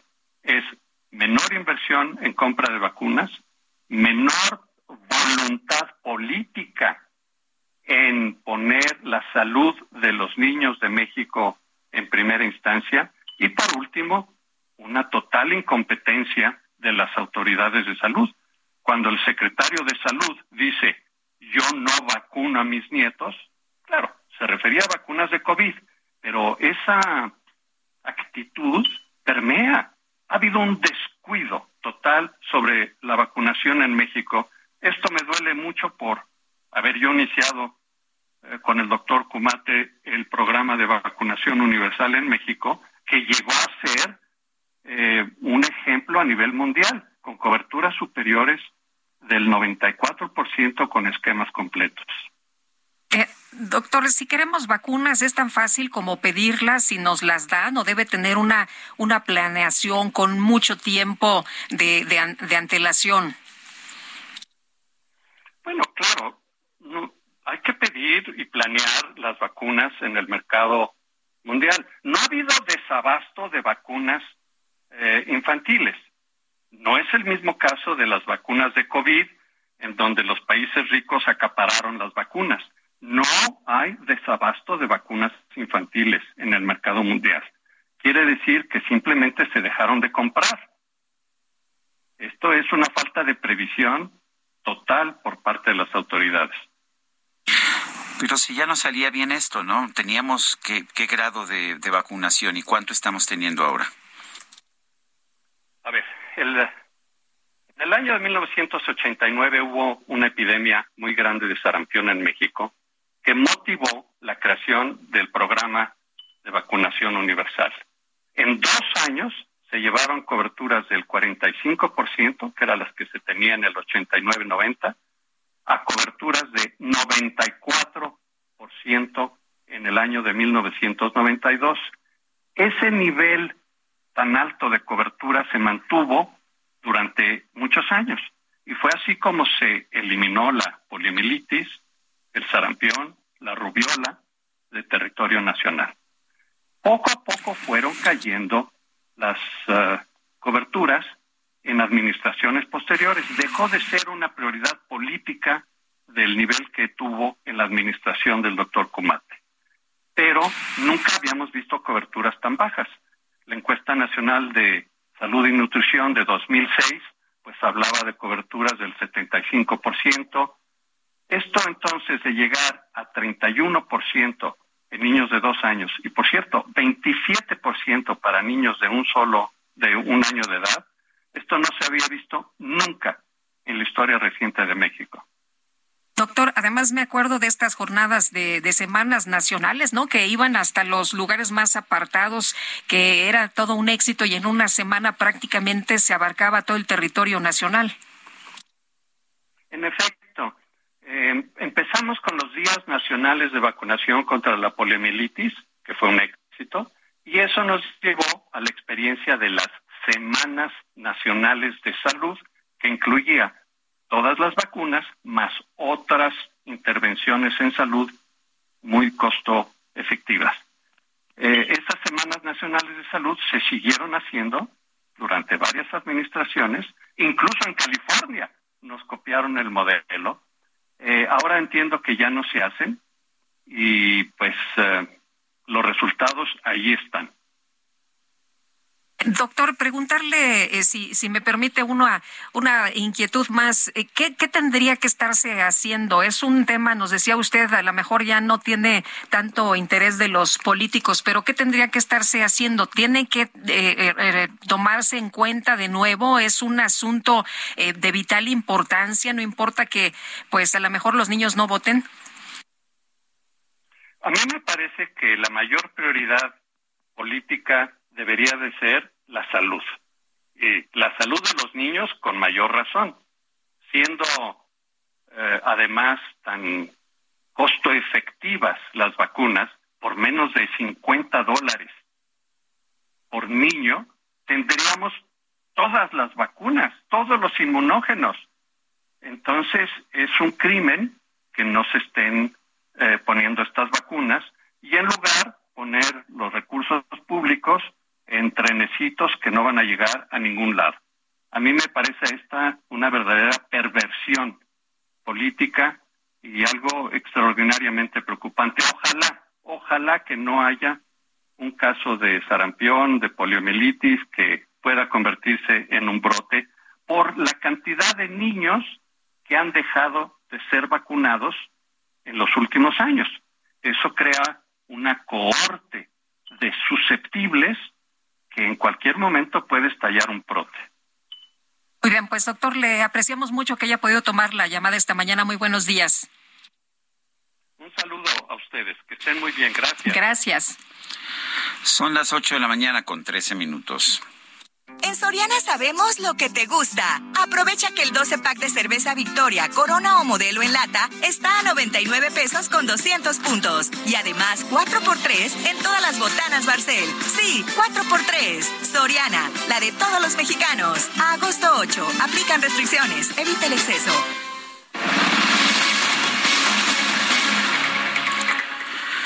Este sábado fue asesinado el subdirector de la Policía Municipal de Culiacán, Juan Miguel Alvarado, quien tenía pocas horas de haber sido nombrado en el cargo. Manuel Aceves, cuéntanos. Muy buenos días, buenos días para la audiencia. Así es, una desgracia en Culiacán, Sinaloa. La noche del sábado fue asesinado a balazos el subdirector de la Policía Municipal de Culiacán, Juan Miguel Alvarado, mejor conocido como el Boxer, quien tenía pocas horas de haber sido nombrado en el cargo. Los hechos ocurrieron cerca de las 10 de la noche en el sector Tres Ríos de Culiacán, en el exterior de un edificio corporativo. En el lugar, el agente y sus escoltas fueron sorprendidos por pistoleros, quienes los desarmaron y asesinaron al funcionario. Aunque el Boxer tenía varios años en la corporación, fue apenas la mañana del sábado cuando rindió protesta en el cargo. A través de su cuenta oficial de Twitter, el secretario de Seguridad Pública Cristóbal Castañeda Camarillo confirmó que se trató de un ataque directo. De manera extraoficial se dijo que el jefe policial era escoltado por dos camionetas cuando circulaban sobre el bulevar Alfonso Zaragoza Maitorena y al llegar al edificio 120 fueron sorprendidos por hombres fuertemente armados con rifles de asalto, quienes los bajaron, les quitaron las armas, apartaron al jefe policiaco y lo ejecutaron a balazos quedando sin vida en la banqueta. Al lugar arribó el subsecretario de Seguridad Pública del Estado, Carlos Alberto Hernández Leiva, quien narró la secuencia de los hechos. El personal que se encontraba en ese sector estaba empezando a hacer recorridos disuasivos. Eh, lamentablemente, pues bueno, fueron interceptados por un, personas civiles armadas. Eh, fue una agresión directa en contra de ellos. Ahorita ya hay prácticamente todo un dispositivo de seguridad con personal del ejército. Tiempo de reaccionar, nos comentan ellos. Uno de ellos ya hablamos con él porque yo, yo no tuve tiempo de reaccionar, pues fue muy rápido. E inmediatamente se dieron a la fuga. ¿Qué tipo de armas usaron? Son armas largas, ahí por lo que podemos apreciar en los castillos que se encuentran en el piso, son, son este, de armas de armas largas, ¿no? Posterior al hecho fueron localizadas seis armas largas y una corta, esto debajo del puente Jesús Cumate en el libramiento Benito Juárez. Cabe recordar que horas atrás arribaron a la capital sinaloense 250 elementos militares para fortalecer las tareas preventivas y disminuir los homicidios relacionados al crimen organizado. Sin embargo, de nada sirvió el contingente militar contra la certera operación de los grupos delictivos, quienes acabaron con la vida del mando policial. Juan Miguel Alvarado también era conocido como el boxer, ya que además de su carrera policial, tenía un restaurante de mariscos con ese nombre. Informó desde Sinaloa Manuel Aceves. Gracias Manuel Aceves por este reporte. Son las 8 con 16. En Soriana, la mayor calidad. Lleva costilla de res o costilla de cerdo para asar a 89.90 el kilo y aguacate Hass a 29.90 el kilo con 75 puntos. Sí, a solo 29.90 el kilo con 75 puntos. Soriana, la de todos los mexicanos. agosto 8. Aplican restricciones. El Químico Guerra. Con Sergio Sarmiento y Lupita Juárez. ¿Cómo estás, Químico Guerra? Muy buenos días. Químico? Bueno, no estamos teniendo serios problemas con nuestros enlaces esta mañana. Estamos estrenando una consola que nos debía haber resuelto los problemas, pero estamos sufriendo con esta. Vamos a, ir con el Químico Guerra. Es, es como cuando aprendió el DJ Kike, ya sabes, el, el auto de velocidades. Ay, ay, ay. Bueno, pues vamos con más información, si te parece bien, Sergio. Bueno, vamos con más información. Eh, durante la madrugada de ayer, domingo, se reportó la detención de cinco integrantes de la familia Levarón, allá en Chihuahua. Presuntamente portaban armas de alto calibre de uso exclusivo de las Fuerzas Armadas. Según la información eh, de las instituciones de seguridad del municipio de Nuevo, Nuevo Casas Grandes, en Chihuahua, la aprehensión ocurrió en la carretera de Casas Grandes a Benito Juárez, donde los agentes interceptaron una camioneta en la que dicen que se transportaban armas. Eh, supuestamente las armas eran cuatro rifles de cacería y un AR-15, que es un fusil automático. Las armas de cacería no son de uso exclusivo del ejército, pero el AR-15 sí. Eh, son varias las personas detenidas de la familia Levarón. Eh, poco después, el activista Alex Levarón, a través de algunos mensajes, eh, refutó la versión de las autoridades, dijo que la detención fue ejecutada por oficiales de la Policía Municipal de Nuevo Casas Grandes de manera arbitraria y con distintas irregularidades. Dijo que durante la noche del 6 de agosto un grupo de sicarios comenzó a acechar la casa de una de sus primas y posteriormente agredieron a uno de sus trabajadores, por lo que ella y su esposo se pusieron en contacto con el resto de la comunidad para avisar que estaban en una situación de peligro. Y bueno, pues ah, así son las versiones de esta detención de cinco miembros de la familia Levarón allá en Chihuahua. Y tenemos información ahora sí ya con el Químico Guerra. Químico, ¿cómo estás? Buenos días. ¿Qué tal?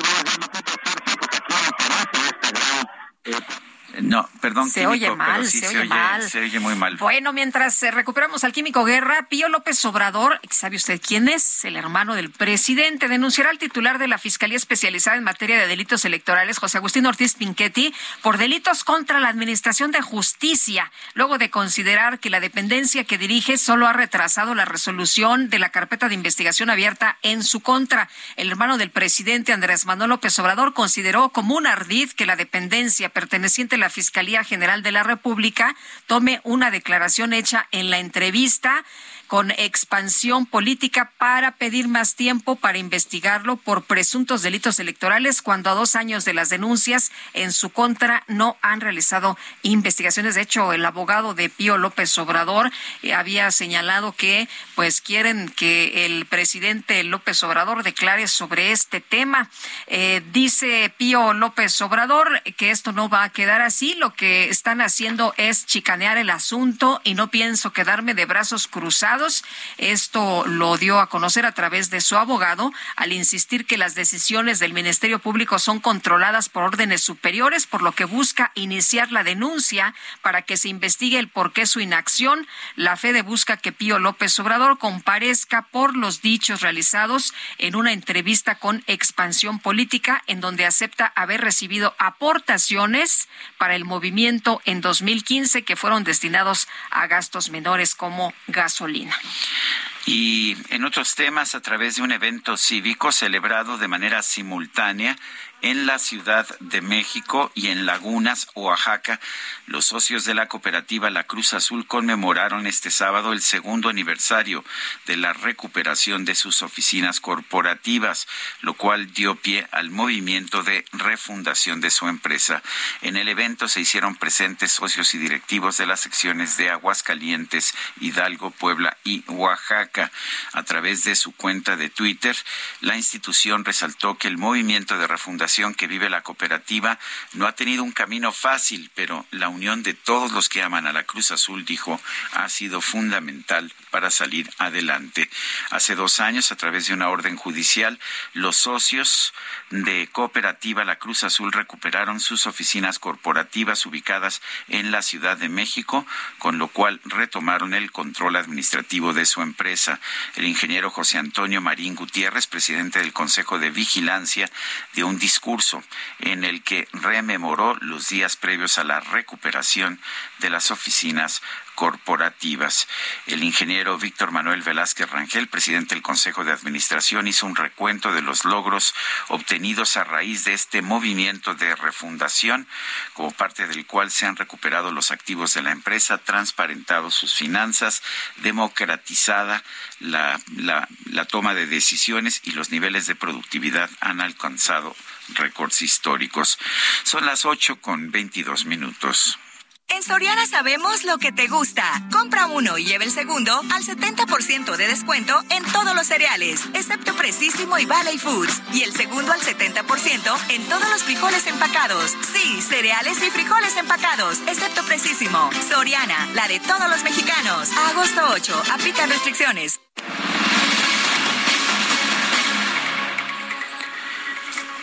Bueno, son las... Uh... 8 de la mañana con 23 minutos. Y bueno, vamos con información de pues eh, lo que ha ocurrido a través de las cuentas de Twitter. Fíjate, Sergio, que de acuerdo con información que tenemos, José Ramón López Beltrán, el hijo del presidente Andrés Manuel López Obrador, el hijo mayor, por cierto, ha acusado de clasismo y hasta racismo eh, ante un viaje que hizo a Acapulco. Por medio de su cuenta compartió sobre su visita a Acapulco. Fuimos a ver el atardecer en ese hotel con vista espectacular.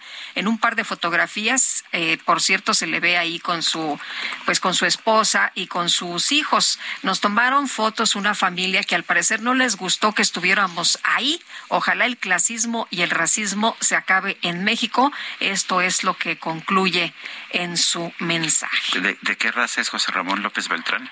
Pues este. ¿O, su esposa? bueno, vamos con Israel Lorenzán, está en las calles de la Ciudad de México. Sergio Lupita, Sergio Lupita, gracias. Es un gusto saludarles esta mañana. Estamos ubicados sobre la avenida Ingeniero Eduardo Molina y es que hoy regresan a clases presenciales más de 400 mil universitarios a la UNAM. Esto, por supuesto, pues ha generado algunos asentamientos. Aquí en Eduardo Molina está la preparatoria número 3 los vehículos que ingresan a dejar, por supuesto, a estos jóvenes que regresan hoy a clases presenciales. Hay que, por supuesto, tomarlo en cuenta para nuestros amigos que vienen de San Juan de Aragón y con dirección hacia la avenida 5 de Mayo. La alternativa, avenida Gran Canal, esto con dirección también hacia el Río de los Remedios. Sergio Lupita, la información que les tengo. Muchas gracias, Israel. Son las 8 con 24. Vamos a una pausa y regresamos.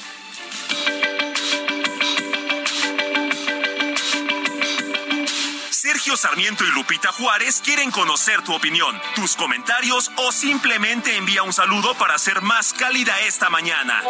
Envía tus mensajes al WhatsApp 55 20 10 96 47.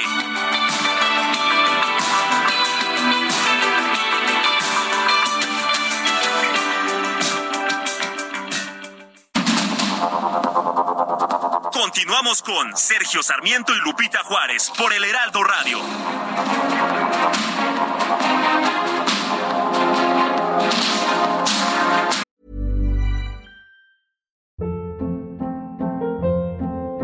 Hold up. What was that? Boring. No flavor. That was as bad as those leftovers you ate all week. Kiki Palmer here, and it's time to say hello to something fresh and guilt-free. Hello Fresh. Jazz up dinner with pecan-crusted chicken or garlic butter shrimp scampi. Now that's music to my mouth. Hello Fresh. Let's get this dinner party started. Discover all the delicious possibilities at hellofresh.com.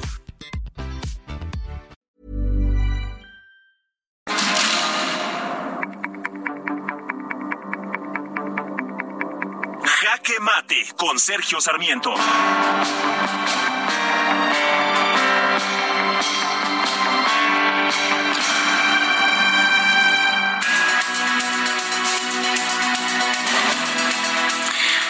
Siempre ha habido una disputa acerca de qué le conviene hacer a un presidente cuando se registra una tragedia como la que estamos viendo eh, actualmente allá en Sabinas, Coahuila, con una mina inundada.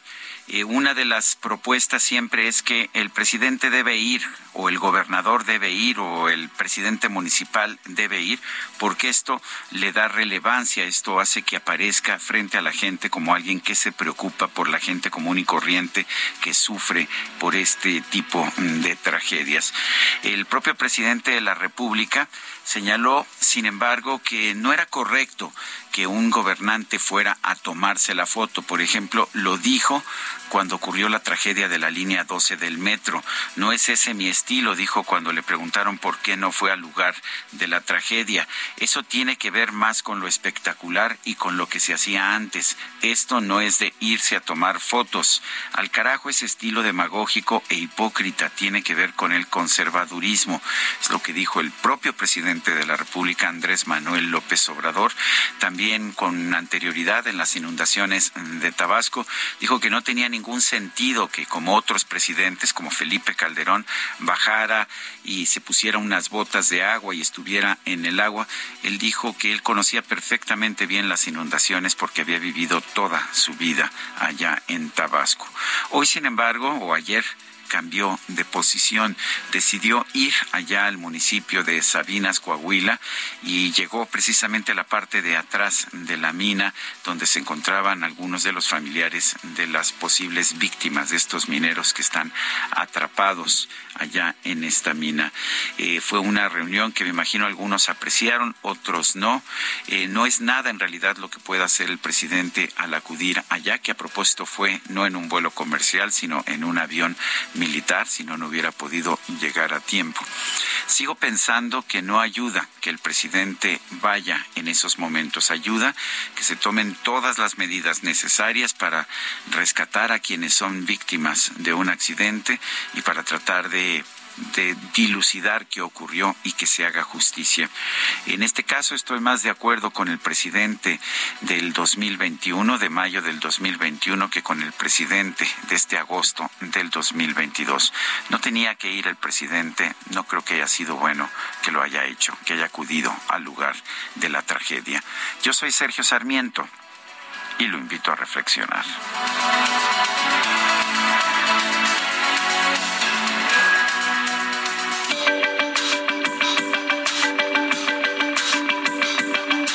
Sergio Sarmiento, tu opinión es importante. Escríbele a Twitter en arroba Sergio Sarmiento.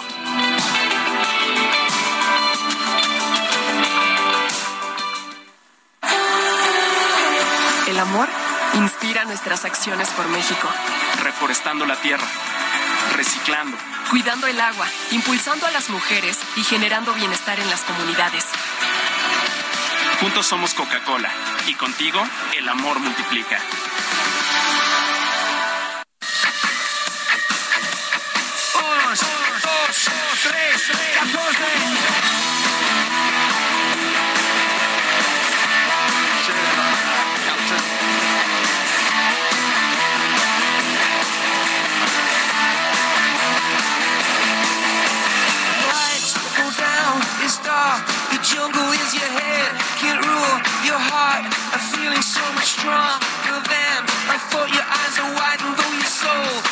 Seguimos escuchando música interpretada por YouTube, este grupo de rock procedente de Irlanda. Y no, no es el cumpleaños de Bono, sino de The Edge, este guitarrista, tecladista, el alma musical del grupo YouTube, The Edge, que cumple 61 años.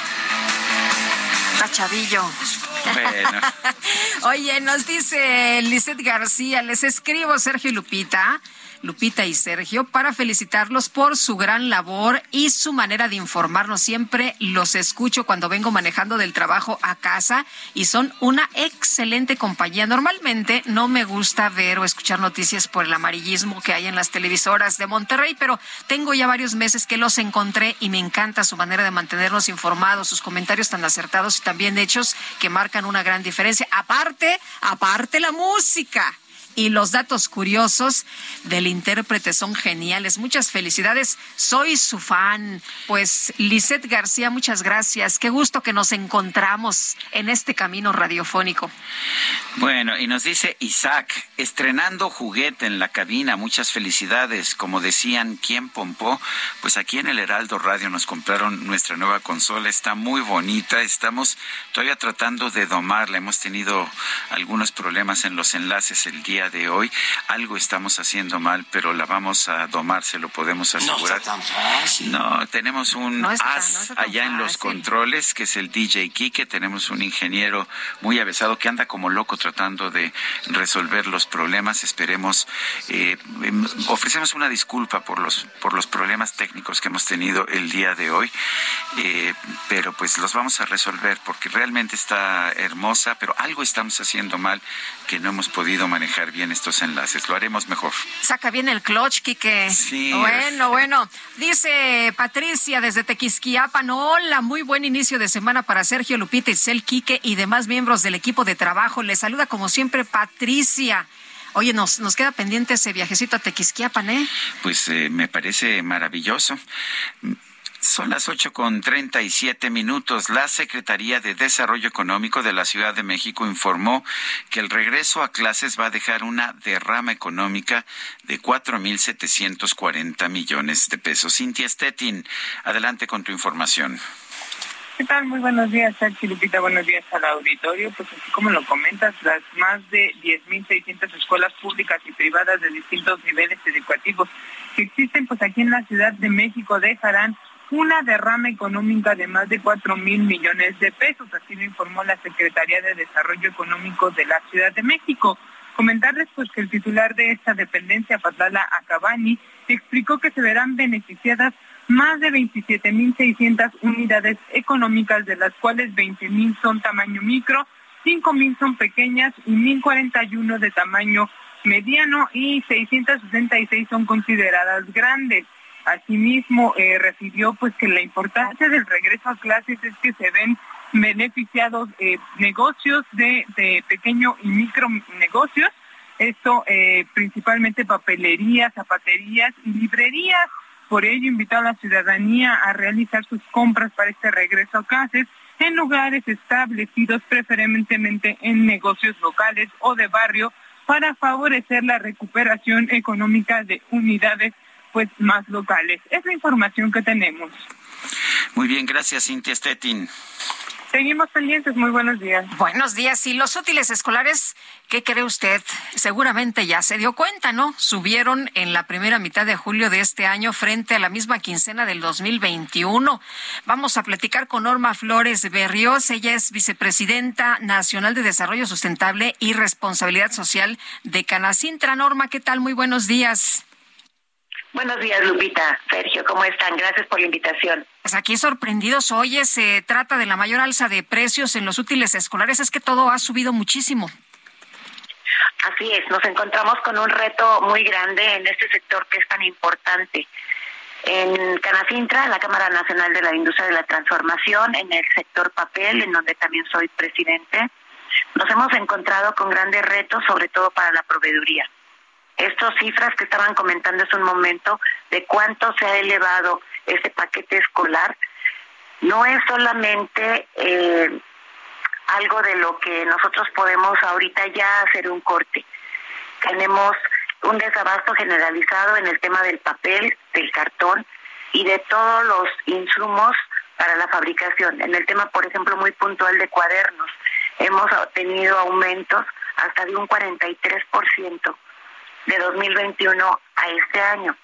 Aun cuando los eh, almacenes y centros comerciales por la baja de clases presenciales remataron sus stock, ahorita los están eh, volviendo a surtir, pero nos encontramos con que muchos de los insumos, por ejemplo el papel, el espiral que viene de, Europa, no está llegando por este eh, desajuste que tenemos en la gran eh, disminución que tenemos de transporte marítimo y sobre todo el, el costo de los contenedores que tenemos hoy día. En el tema de plumas, que también son importadas, posiblemente tengamos dos o tres de los componentes, pero a veces uno de ellos no llega. Estamos nosotros desde Canacintra viendo los fabricantes que tenemos para apoyar a las MIPIMES que en toda nuestra república fabrican de este tipo de productos. Pero, nos, pero de todos modos, en este ciclo escolar no vamos a poder responder a la demanda. Aquí estamos haciendo un llamado a que tanto las escuelas, los maestros y sobre todo las familias de bajos recursos podamos ir haciendo eh, una planeación y que desde ahorita puedan ellos contar con las listas de útiles para que ellos puedan optimizar. Esta disminución de insumos que tenemos es por la baja que ya teníamos desde antes y que dependemos de las importaciones.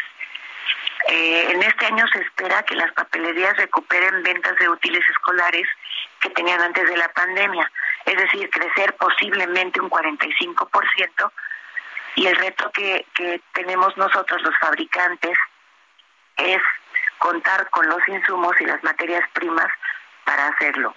Nos damos cuenta que también aquí se marca una gran división de, la economía del país. Muchos de los eh, estudiantes que tienen acceso a tecnología, que estuvieron estudiando desde casa, pues posiblemente ya no utilicen tanto papel o tanta tinta. Pero la son siempre los sectores más vulnerables son los de bajos recursos. Tenemos que en algunos casos las empresas de Canacintra y de otros organismos estamos apoyando con algún recurso un programa permanente para que los jóvenes no abandonen la escuela por este tipo de cosas. Tenemos eh, pocas expectativas de que el abasto, sobre todo de papel, se regularice antes de que termine el año. Entonces, pues va a llegar el ciclo de que empiece ya con una disminución de todos estos insumos. Estamos preocupados también porque el papel para libros no se completó del ciclo de 2020 a 2022. Norma, eh, no sé, no sé la demás gente. Yo recuerdo que me gustaba llegar a mi año escolar con libretas nuevas, con empezar de nuevo. Te daba una sensación de seguridad, te daba una sensación de que qué bonito que tengo aquí mi libreta nueva. Pero en este caso, ¿recomendarías a las familias que reutilizaran las libretas no terminadas de años anteriores? Por supuesto. Nada más, este, que tenemos aquí que ya estuvieron prácticamente dos años sin asistir. Entonces, posiblemente también las rehusaron. Sergio. Sí, te escuchamos.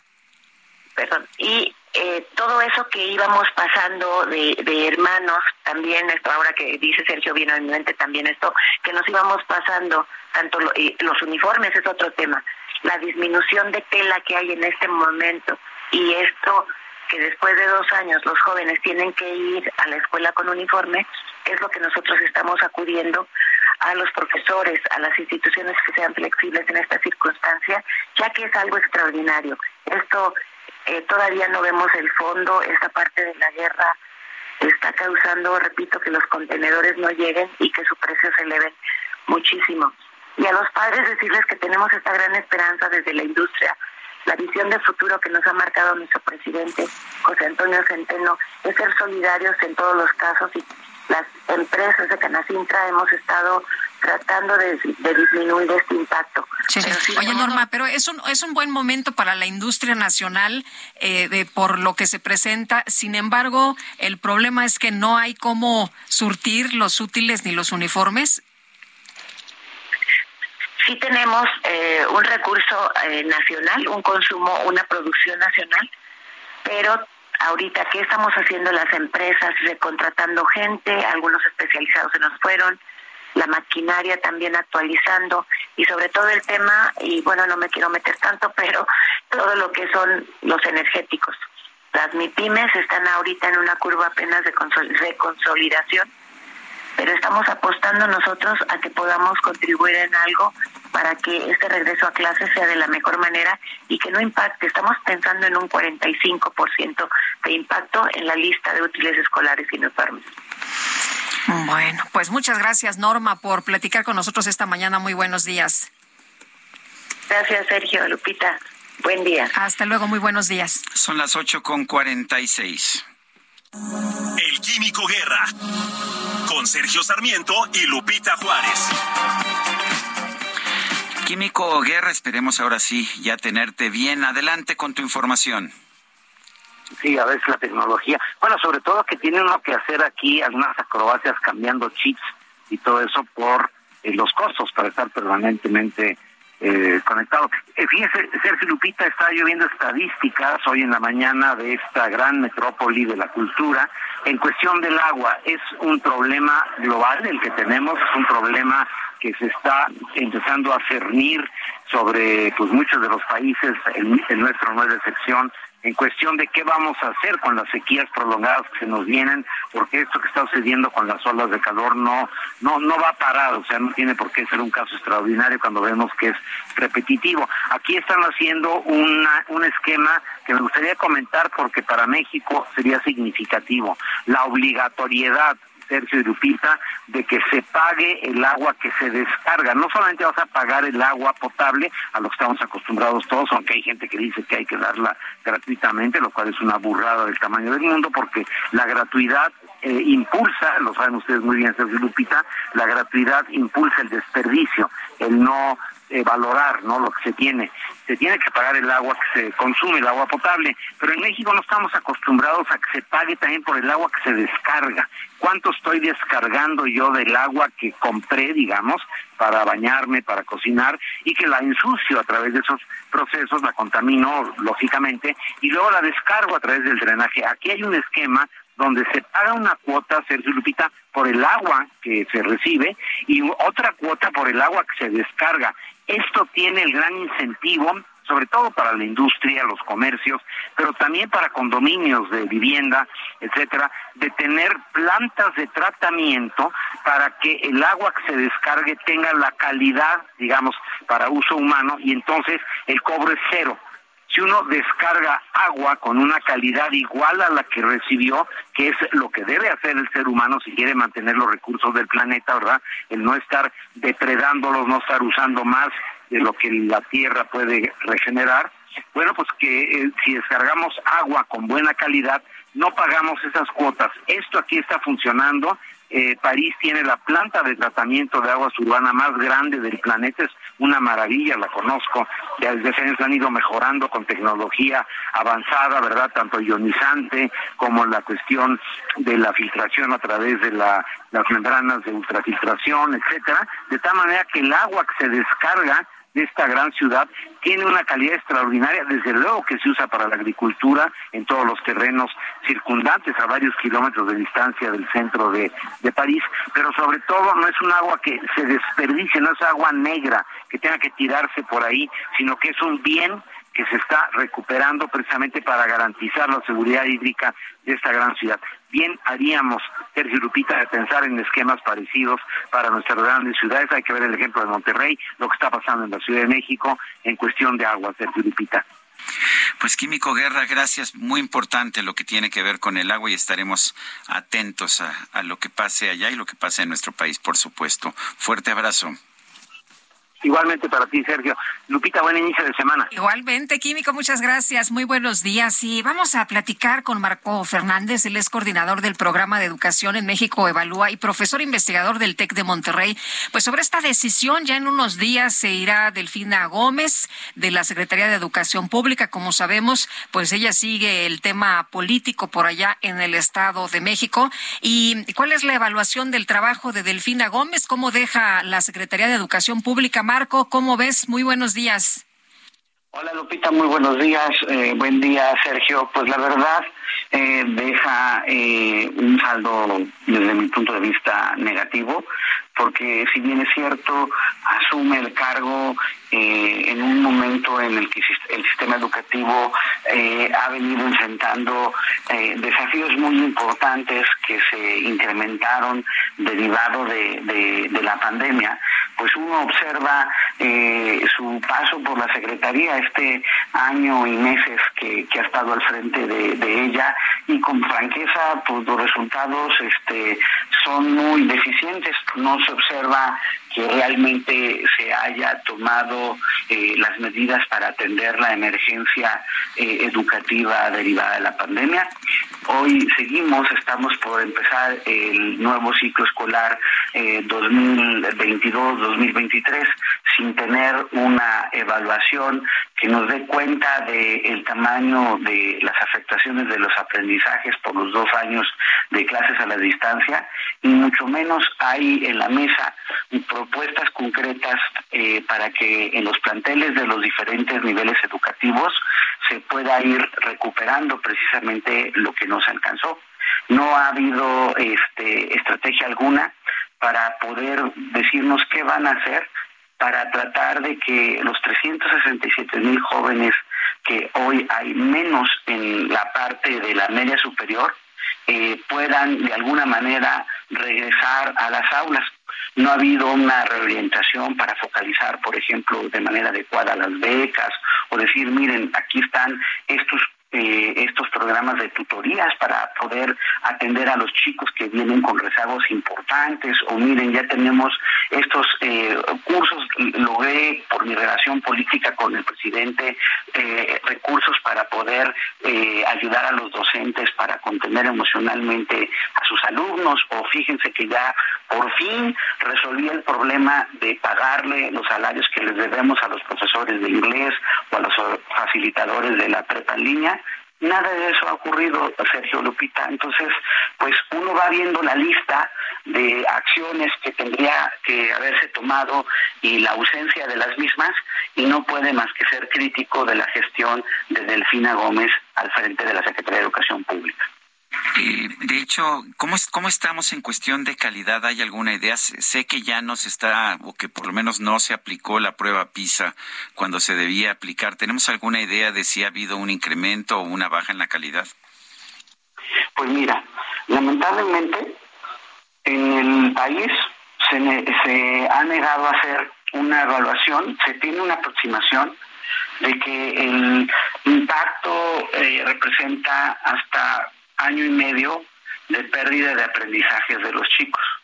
Solo tres estados, Sergio, el caso de Nuevo León, tanto para educación básica como media superior, el caso de Querétaro para la media superior y Guanajuato, que ya hizo la de básica y ahora va a ser la de media superior, son los únicos estados que ya hicieron evaluaciones y en donde sí se observa un impacto lamentablemente serio o sea, teníamos, veníamos, tú lo has visto a lo largo de los años, no de un sistema educativo en donde lamentablemente la mayoría de los jóvenes entienda lo que lee o sepa matemáticas, pero llegó la pandemia y esto todavía se hizo peor.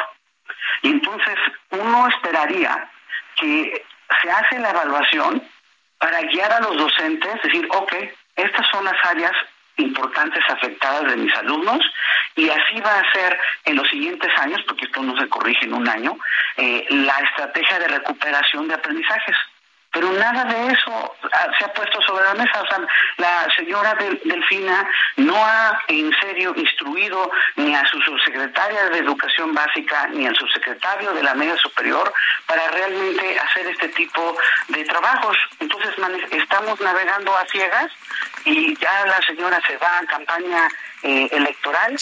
Nunca dio la para poder en este espacio o en cualquier otro explicar justo ¿Cuáles son las acciones que desde la SED se están haciendo para Muy bien, pues con eso nos quedamos, Marcos, si te parece bien, y en cuanto se nombre el nuevo perfil, volvemos a platicar. Con muchísimo gusto. Gracias, muy buenos días, Marco Fernández. Vamos a una pausa y regresamos.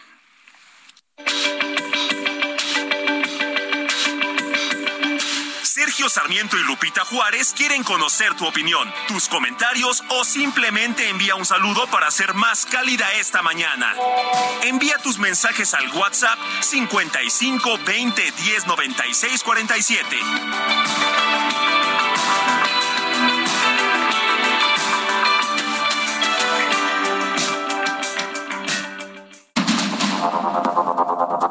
Continuamos con Sergio Sarmiento y Lupita Juárez por el Heraldo Radio.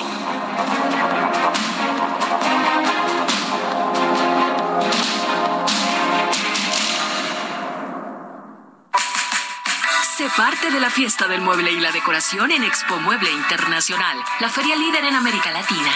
Recorre sus 60.000 metros cuadrados y encuentra la más alta calidad, variedad, diseño inmobiliario para hogar, jardín, hotel, restaurantes, para todos. La cita es del 17 al 20 de agosto en Expo Guadalajara. Regístrate sin costo en www.expomuebleinternacional.com.mx. Guadalajara, moda en mueble.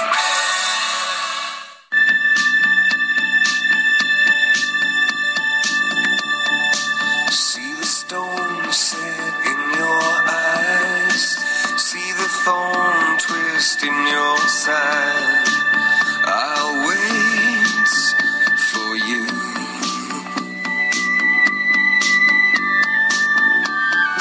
Sleight of hand and twist of fate. On a bed of nails, she makes me wait, and I wait without you.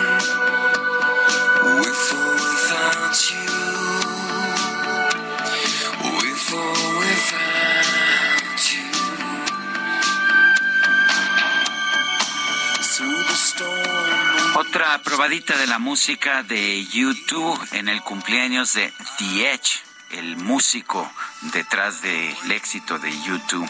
Sí, él es el tecladista, el guitarrista, trabaja junto a Bono para hacer de esta agrupación musical una de las más importantes de todo el mundo y además está cumpliendo 61 años. No, no nos invitaron al pastel.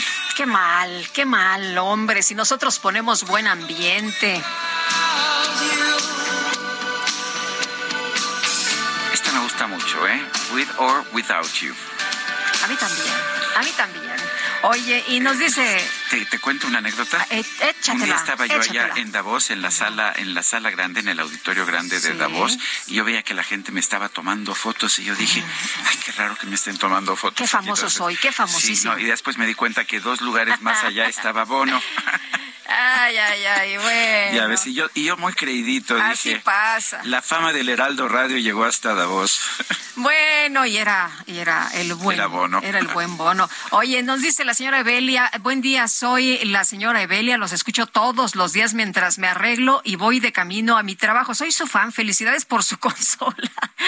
Que la sepan manejar muy rápido y que tengan un inicio de semana lindo. Ay, DJ Kike. Cuídense mucho, les envío saludos. Yo creo que sí. Parece que ya, parece que ya, este, que ya le agarramos, ¿verdad, DJ Kike? Ya podemos tener plena confianza. de bajada, de bajada, aquí que sí se puede. La subida es la que luego se impone. Dice la señora, yo creo que sí es bueno que el presidente vaya al lugar de una tragedia porque representa una presión a los funcionarios de aplicarse al 100% en dar respuesta. Es sobre lo que hizo, se hace y se va a hacer para resolver el problema. Saludos. Dice otra persona, escuché parte del discurso inicial del flamante presidente Petro de Colombia. Me gustó que no fue un discurso que habla de adversarios, sino un discurso de unidad para el pueblo colombiano. Ojalá sea cierto. Atentamente Jaime Bolovichas.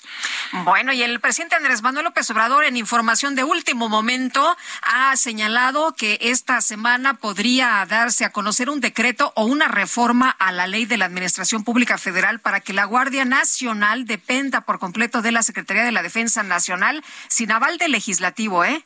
Sin aval del legislativo. Esto por decreto o un acuerdo. En fin, vamos a escuchar. Por acuerdo de la presidencia pasa la seguridad que tiene que ver con la Guardia Nacional completa ya pasa a la Secretaría de la Defensa. Ya la cuestión este, operativa está a cargo de la Secretaría de la Defensa, pero voy a emitir un acuerdo para que ya por completo la Guardia Nacional dependa de la Secretaría de la Defensa y esperamos nada más el resultado de la reforma. Pero ya quiero que sea la Secretaría de la Defensa la que se haga cargo. Bueno, pues, pues, ahí lo que dice el presidente Andrés Manuel López pues, Obrador. Muy inquietante desde el punto de vista legal. Esto no pues se puede hacer sin hacer una modificación de la legislación. Él quiere que se vaya directo, ¿eh? ¿Por decreto o por un acuerdo de la presidencia? Lo que pasa es que un acuerdo presidencial o un decreto del presidente en una democracia no te funciona si la ley dice que las cosas no son así. Pero por eso, pues, por, eso tenemos una división de poderes. En pero pues ya sabemos lo que piensa el presidente de la ley. Cuando él no le gustan las cosas, pues eh, ya sabes, ¿no? Eh, la ley, no me vengas con ese cuento y entonces yo no sé si legalmente esto sea posible, pero bueno, pues ahí está. Pues debería preocuparnos. Son las nueve de la mañana con seis minutos. Vamos con Mónica Reyes. Nos tiene información. Adelante, adelante, Mónica.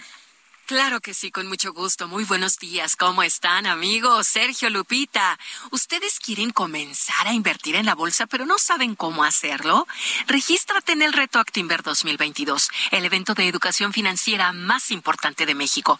Expertos en finanzas te llevarán de la mano con cursos, talleres y conferencias para todos los niveles, principiante, intermedio y avanzado, impartidas por Actinver, la Bolsa Mexicana de Valores, entre otros especialistas. Aprenderás de economía, finanzas y todo lo que necesitas saber sobre cómo invertir y construir un patrimonio en estos tiempos. Además, podrás poner a prueba tus conocimientos en un simulador que recrea los movimientos de la bolsa en tiempo real, en el que comprarás y venderás acciones de tus empresas favoritas de forma segura segura con un millón de pesos virtuales. Y si eres de los mejores, podrás ganar hasta 500 mil pesos en efectivo. ¿Crees que eso es todo? Regístrate hoy en retoactinver.com y obtén 20% de descuento más una masterclass gratis. Hazlo ahora porque estos beneficios solo estarán disponibles hasta el 28 de agosto. Para más información sobre el Reto Actinver 2022, visita retoactinver.com o llama al 5559 504660 de lunes a viernes de 8 a 5 de la tarde o síguelos en redes sociales como arroba retoactinver. Aprende, practica y gana con el Reto Actinver 2022. Regresamos con ustedes, Lupita, Sergio. Muy buen día, gracias. Gracias a ti, Mónica Reyes. Y vámonos ahora con información de los deportes. La micro deportiva.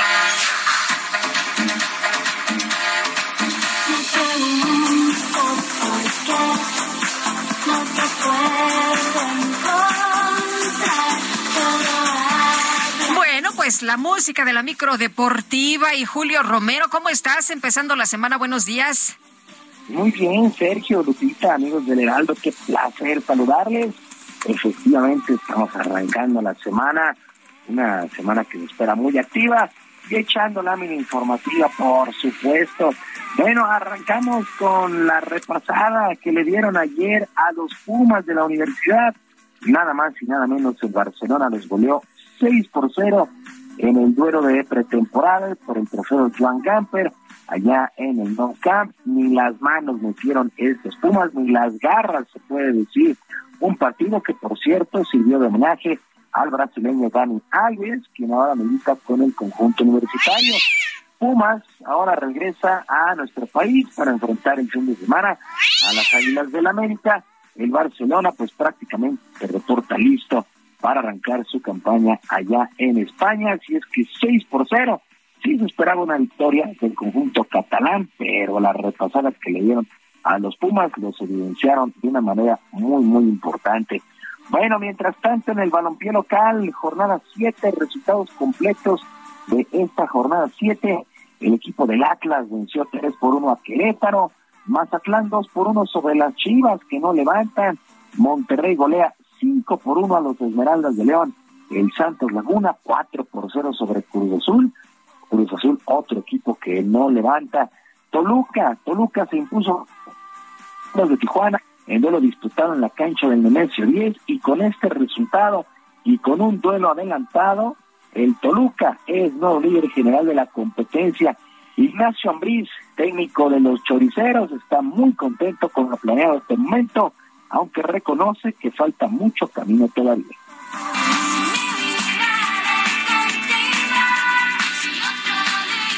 El ganar siempre te ayuda a que la confianza del, equipo esté alta y corregir, bueno, pues el, Ecuador te hace un poco más de caso, ¿no?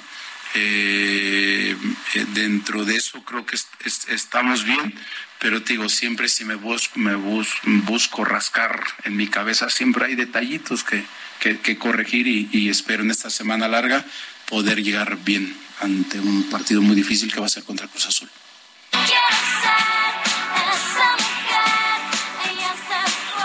Toluca, Toluca ha arrancado muy bien la campaña.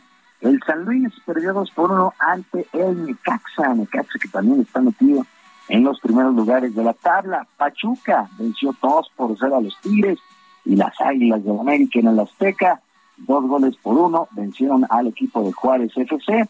El América pues regresa a la senda del triunfo con doblete del atacante Henry Martín y con este resultado calman un poco las molestias de la afición y la directiva. Fernando Ortiz, técnico del América, reconoció que este triunfo ayudará mucho para el duelo del próximo fin de semana contra Pumas.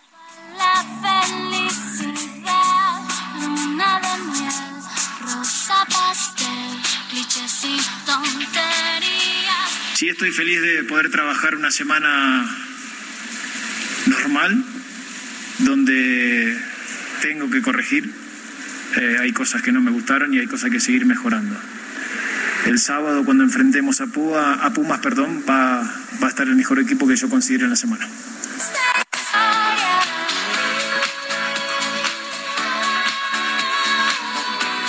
calman, calman las aguas de este triunfo de las Águilas del América. Con esos resultados, la tabla general, el líder Toluca tiene 17 puntos, Monterrey con 16, Tigres con 15, Pachuca y Necaxa tienen 12, el top 5 de la tabla general. En otras cosas, llegó a su fin el abierto de tenis de Los Cabos con una final muy atractiva donde el ruso Daniel Medvedev superó con parciales de 7-5 y 6-0 al británico Cameron Norrie. Los dos favoritos llegaron, llegaron a esta gran final. De hecho, los cuatro, los cuatro primeros del draw de este eh, certamen llegaron a las semifinales. A partir de ya, este evento buscará subir a la categoría 500 en la gira de la ATP y buscarán para el 2024 mover sus fechas hasta una semana antes del abierto mexicano en Acapulco. Por lo pronto, el director de este torneo, José Antonio Fernández, quedó más que satisfecho.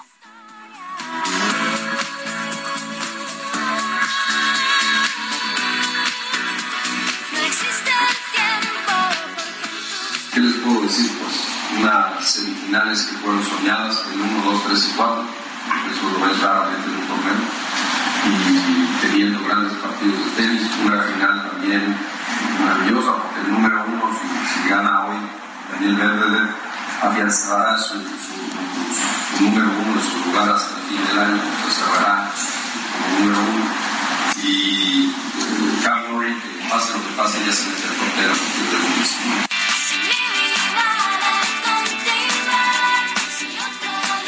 En verdad, felicidades. Fue un gran torneo este, el de Los Cabos, con el triunfo de Daniel Medvedev, que pues, sigue siendo el número uno del mundo en el ranking.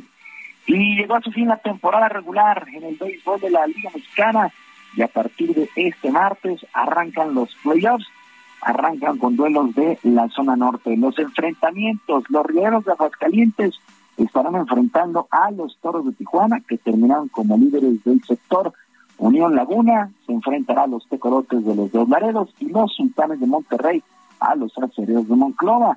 En la zona sur, el Águila de Veracruz estará enfrentando a los Diablos Rojos. Por cierto, los Diablos en su última serie enfrentaron a los Guerreros de Oaxaca en el estadio Alfredo Harp. También significó el último duelo de campaña regular para el gran veterano Jorge Cantú, infielder de nuestro país, el único, el único mexicano que tiene 100 home runs en grandes ligas y en Liga Mexicana.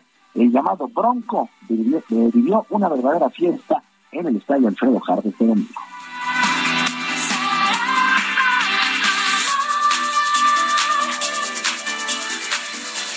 Aquí vamos a estar como quiera presentes para lo que se ofrezca en la, en la, pretemporada, porque ese, esa es la misión de todo el equipo, ¿no? Y qué mejor retirarme con un campeonato, pero estamos aquí súper contentos, muy contentos, muy, muy satisfechos con toda mi carrera, todo lo que prepararon aquí eh, la familia Hart, eh, Jorge del Valle, Miguel Ojeda, Terrazas, Otón Díaz, todos ustedes, toda esta ovación que recibí el día de hoy, en serio que no, no me cabe en el alma y, y en serio que me llevo todo esto en el corazón.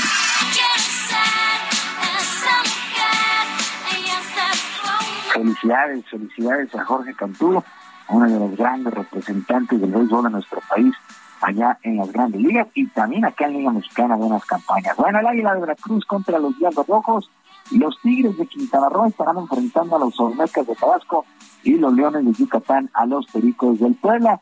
Serán series a ganar cuatro de posibles siete duelos y avanzarán a las semifinales de zona los mejores perdedores. Así las cosas con la Liga Mexicana de Béisbol. El día de mañana arrancan los playoffs con la zona norte, el miércoles con la zona sur. Y la selección mexicana de Taekwondo juvenil logró rescatar una medalla de bronce en el último día de actividades del Campeonato Mundial de la Especialidad que se desarrolló en Bulgaria. Renata Aedo se quedó con el tercer lugar en la categoría de más 68 kilogramos después de caer en semifinales ante la turca Sude Yaren. Nuestro país termina en el sitio 19 del medallero en este certamen, medallero que fue comandado por Corea, la potencia número uno en el taekwondo.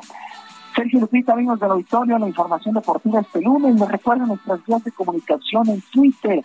Estoy en arroba jromerohp, en arroba además del canal de YouTube Barrio Deportivo, Barrio Deportivo en YouTube, de lunes a viernes a las 7 de la noche. Con mucha, mucha información, mucha diversión en el YouTube, en Barrio Deportivo. Yo les deseo una extraordinaria semana a todos y les mando un gran abrazo. Muy bien, mi querido Julio, muchas gracias. Muy buenos días. Buenos días. Son las nueve con diecisiete minutos. Mónica Reyes nos tiene más información. Adelante, Mónica. Gracias, Sergio Sarmiento Lupita Juárez. Muy buenos días para todos. Eviten largas filas y trámites engorrosos. Nuestros amigos de Actívate cuentan con la solución para que puedan recibir una pensión justa. Los asesores de Actívate están perfectamente capacitados para apoyarlos con el trámite de vivienda y así puedan estrenar casa o recibir el capital para construir o remodelar con el apoyo de Infonavit o Fobiste. En Actívate también podrán apoyarte si por alguna circunstancia perdiste tu empleo y requieres obtener la ayuda por desempleo de tu Afore, recibir apoyo para activar o reactivar tu negocio. Y bueno, pues la solución es contactar hoy mismo a nuestros amigos de Actívate. Comunícate a los teléfonos 55 26 76 94 10 y 55 26 76 91 29. Regreso con ustedes a seguir escuchando las noticias. Sergio Lupita, gracias. Gracias a ti, Mónica.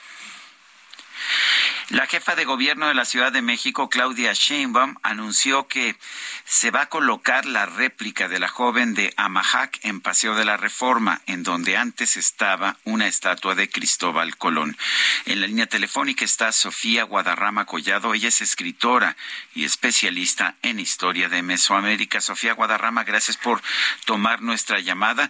Ha habido una, pues, una exigencia de tener una una estatua ya en el Paseo de la Reforma donde estaba la estatua de Colón que sea una pues una representación de la de la mujer. ¿Qué opinas de esta decisión de tener a la joven de Amajaca ya en ese lugar?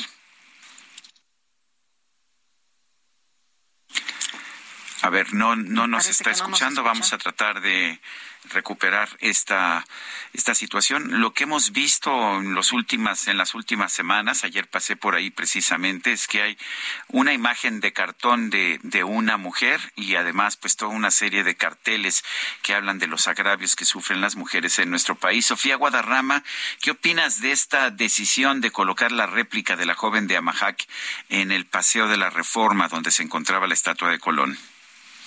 ¿Qué tal? Buenos días, este querido Sergio, eh, querida Lupita.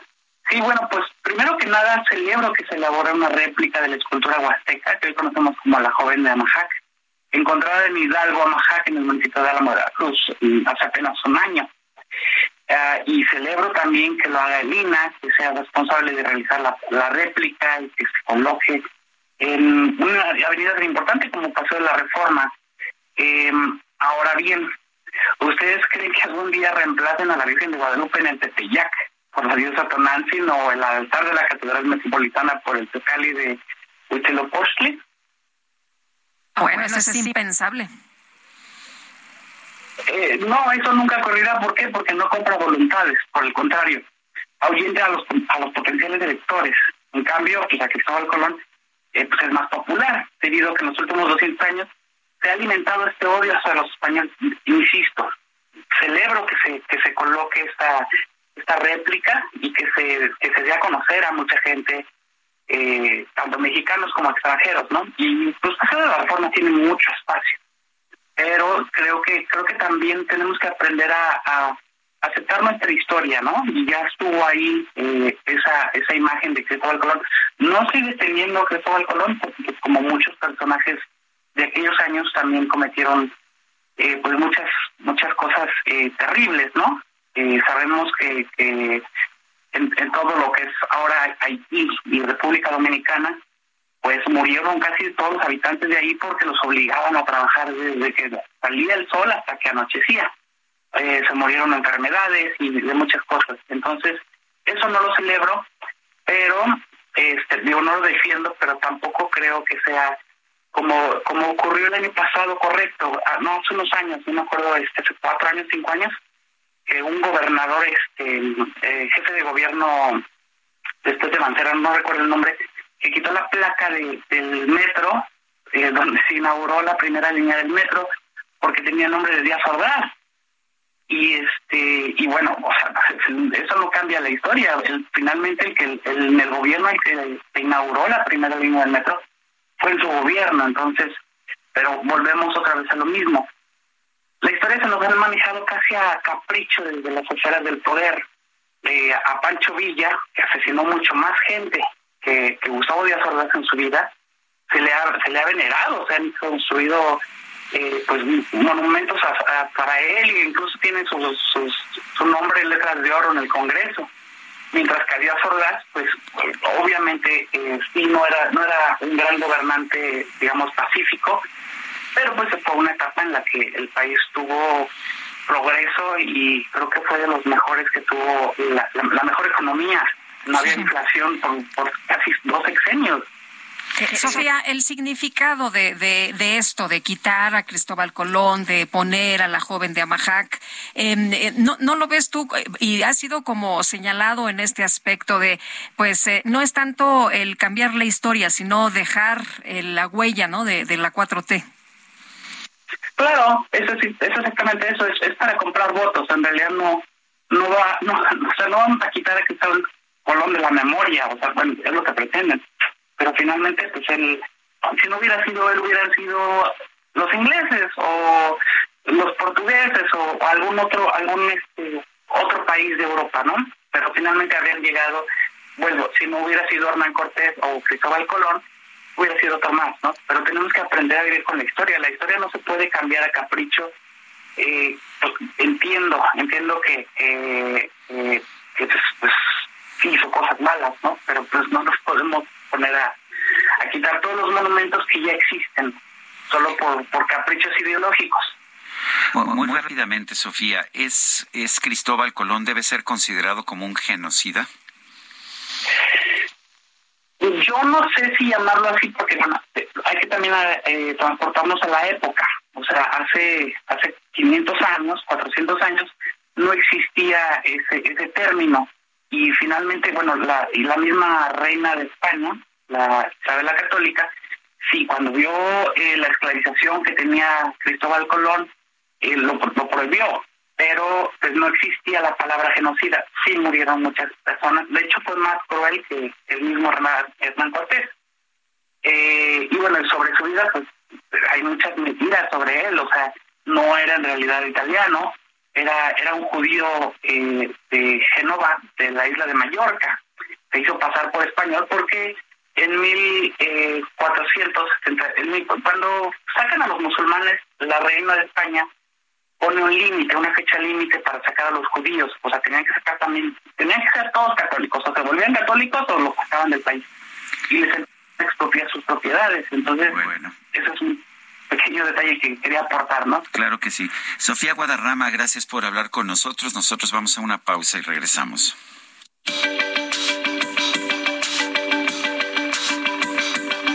Sergio Sarmiento y Lupita Juárez quieren conocer tu opinión, tus comentarios o simplemente envía un saludo para ser más cálida esta mañana. Envía tus mensajes al WhatsApp 55 20 10 96 47.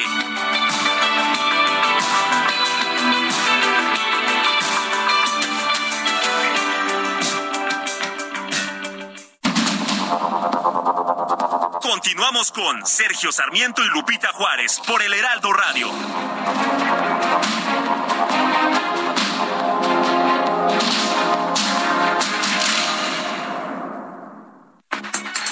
Arranca la 16 edición de Expo Franquicias Guadalajara 2022. No te lo puedes perder. 2 y 3 de septiembre en el recinto de los grandes eventos. Expo Guadalajara. Expo Franquicias regresa a Guadalajara, ciudad catalogada como la segunda de mayor emprendimiento de franquicias en todo el país. Renovada, innovadora e incluyente, reúne a grandes empresas y emprendedores para hacer los mejores negocios. Recuerda, los próximos 2 y 3 de septiembre en Expo Guadalajara, el recinto de los grandes eventos, te espera con los brazos abiertos. Hashtag EF Guadalajara. Regístrate en www.expofranquiciasguadalajara.com. No te la puedes perder. Gastrolab. Historia, recetas, materia prima y un sinfín de cosas que a todos nos interesan.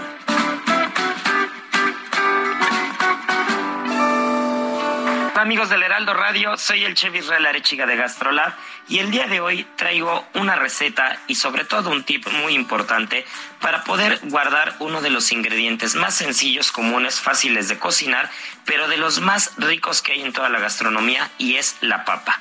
Lo más importante es buscar un lugar oscuro, fuera de la humedad sobre todo. No es muy bueno meterle al refrigerador porque lo que vamos a hacer es que con la humedad y con la luz vamos a estimular la producción de clorofila en la papa y eso va hacer que germine. Así que lo importante es almacenarla de esa manera y después les voy a enseñar una receta para hacer unas papas gajo espectacular. Lo que vamos a requerir es un par de litros de aceite para confitar, que ya les he platicado que es esta cocción en grasa a bajo temperatura y posteriormente freír, un poquito de limón amarillo, perejil, pimentón o paprika, como puedan encontrarlo en cualquiera de las dos maneras, un poquito de sal y pimienta. Y la receta pues es muy sencillo, hay que ir a gastrolabweb.com y no hay pierde. El amor inspira nuestras acciones por México.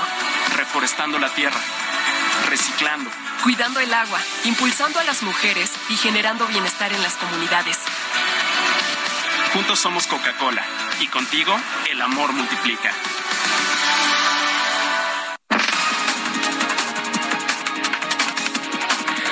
Son las nueve con treinta y tres minutos. Tenemos un resumen de la información más importante. Esta mañana el presidente López Obrador afirmó estar muy contento porque el pueblo de Colombia decidió emprender un cambio histórico con la llegada de Gustavo Petro a la presidencia de ese país. Sí, está invitado cuando él pueda eh, venir, están las puertas abiertas y nos dio mucho gusto se esté dando ese cambio en Colombia y felicitamos al pueblo de Colombia, pueblo hermano de Colombia. Y la Coordinadora Nacional de Protección Civil, Laura Velázquez, expresó su confianza en que mañana se van a tener mejores noticias sobre el rescate de los mineros atrapados en Coahuila hay un bombeo permanente de la, extracción del agua de, de, estas minas. Esperemos que el día de mañana tengamos mejores noticias para todos ustedes. Estamos dando todo nuestro esfuerzo, estamos con la gente y nuestra meta es salvar, es rescatar a nuestros mineros que se encuentran en la mina Pinabete. En este espacio, el doctor Jaime Sepúlveda, director ejecutivo del Instituto de Salud Global la Universidad de California, consideró que el gobierno federal muestra una falta de voluntad política para promover la vacunación de menores de edad. Pero en esta administración simplemente la baja de inversión ha llegado a su máximo histórico. No hay desabasto de vacunas infantiles en el mercado mundial quiere decir que simplemente se dejaron de comprar. Esto es una falta de previsión total por parte de las autoridades. Así es que lo que estamos viendo en México es un escándalo. Cualquier país africano tiene mejores coberturas de vacunación que México en este momento. Bueno, después de que un nuevo bombardeo ruso impactó un complejo nuclear en el sur de Ucrania, el secretario general de la ONU, Antonio Guterres, advirtió que cualquier ataque contra este tipo de instalaciones representa un acto suicida. Las autoridades de Nicaragua abrieron una investigación en contra del obispo Rolando Álvarez, crítico del presidente Daniel Ortega. Se le acusa de aprovechar su puesto para organizar, incitar y ejecutar actos de odio. El Ministerio de Cultura y Orientación Islámica de Irán anunció una ley que prohíbe que las mujeres aparezcan en comerciales. Esto después de que un anuncio de televisión, de televisión causó polémica por mostrar a una mujer mordiendo una paleta. Ay, ay, soy el taquero, tengo tacos de tripitas al pastor y de carnitas, ¿cuánto les voy a servir? Ay, ay, ay, soy el taquero, tengo rica quesadilla, si Bueno, pues en redes sociales se hizo viral una fotografía de una tarea de un niño de primaria que tenía que escribir un poema. Decidió hacerlo sobre los tacos al pastor y escribió lo siguiente, ayer te escribí un poema, hoy te envié una flor y mañana quiero que me invites unos tacos al pastor. Bueno, la tarea no tiene el nombre del autor, sin embargo se sabe que el poema fue escrito en 2017 y que la maestra le puso un 10 a pesar de las faltas de ortografía, que son muchas. No, bueno, me cambió el ritmo aquí el DJ Kicker. Ya está aprendiendo a jugar con la consola, ¿verdad? Ahí la lleva, ahí la lleva. Muy bien, Quique, muy bien.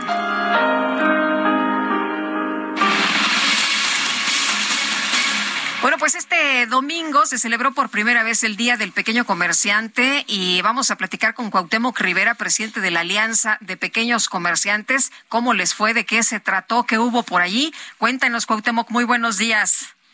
Muy buenos días, este, Lupita, muy buenos días, Sergio, gracias por recibirme su programa.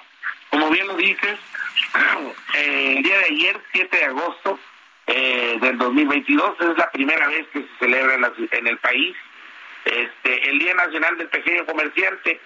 Esta efeméride eh, justa eh, a el gremio de abasto de máxima proximidad que está constituido por un millón doscientos mil puntos de venta y que le da empleo a más de dos millones de personas de manera directa, es decir, son autoempleos y abastece al 52% de la demanda.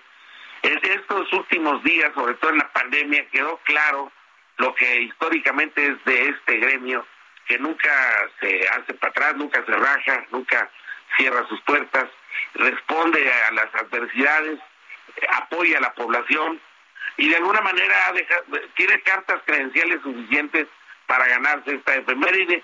Y por eso en ese sentido el día de ayer eh, convocamos a esta celebración, nos acompañaron ahí por ahí algunos legisladores que están apoyando esta iniciativa y la van a promover en este próximo periodo legislativo para poderla formalizar y que ya quede instaurada en la conciencia eh, en, la conciencia nacional, en la conciencia pública, de que el día 7 de agosto es el Día de los Pequeños Comerciantes en México. Y es la primera vez que se, que se organiza, ¿no es así? ¿Quién lo, quién lo organiza? Bueno, la Alianza Nacional de Pequeños Comerciantes, Sergio, es una organización que lleva ya más de 11 años de trabajo este, tenemos una simpatía por más de 228 mil este, pequeños comerciantes del país. Este, amén de esto, nosotros presentamos la iniciativa en el Congreso en, el periodo pasado que eh, ahorita están en, en, la permanente, pues el Poder Legislativo, pero en el anterior alcanzamos a meter la iniciativa, nos apoyaron para esto algunos diputados, la presentamos y en este periodo que viene se va a debatir y a a votar y formalizar. Y quienes lo presentamos fuimos nosotros, la AMPE, porque consideramos, como lo dije ahorita, que es algo merecido, que, que la verdad, este, como están las cosas ahorita en el país, la situación de la inflación, eh, los albores de una recesión por venir que viene y no viene en Estados Unidos, estos son momentos muy difíciles donde el canal de abasto tradicional, eh, las tiendas de la colonia, los pequeños comercios representan pues muchas este, circunstancias. La primera, empodera a la mujer. El 64% de estos negocios son operados por mujeres.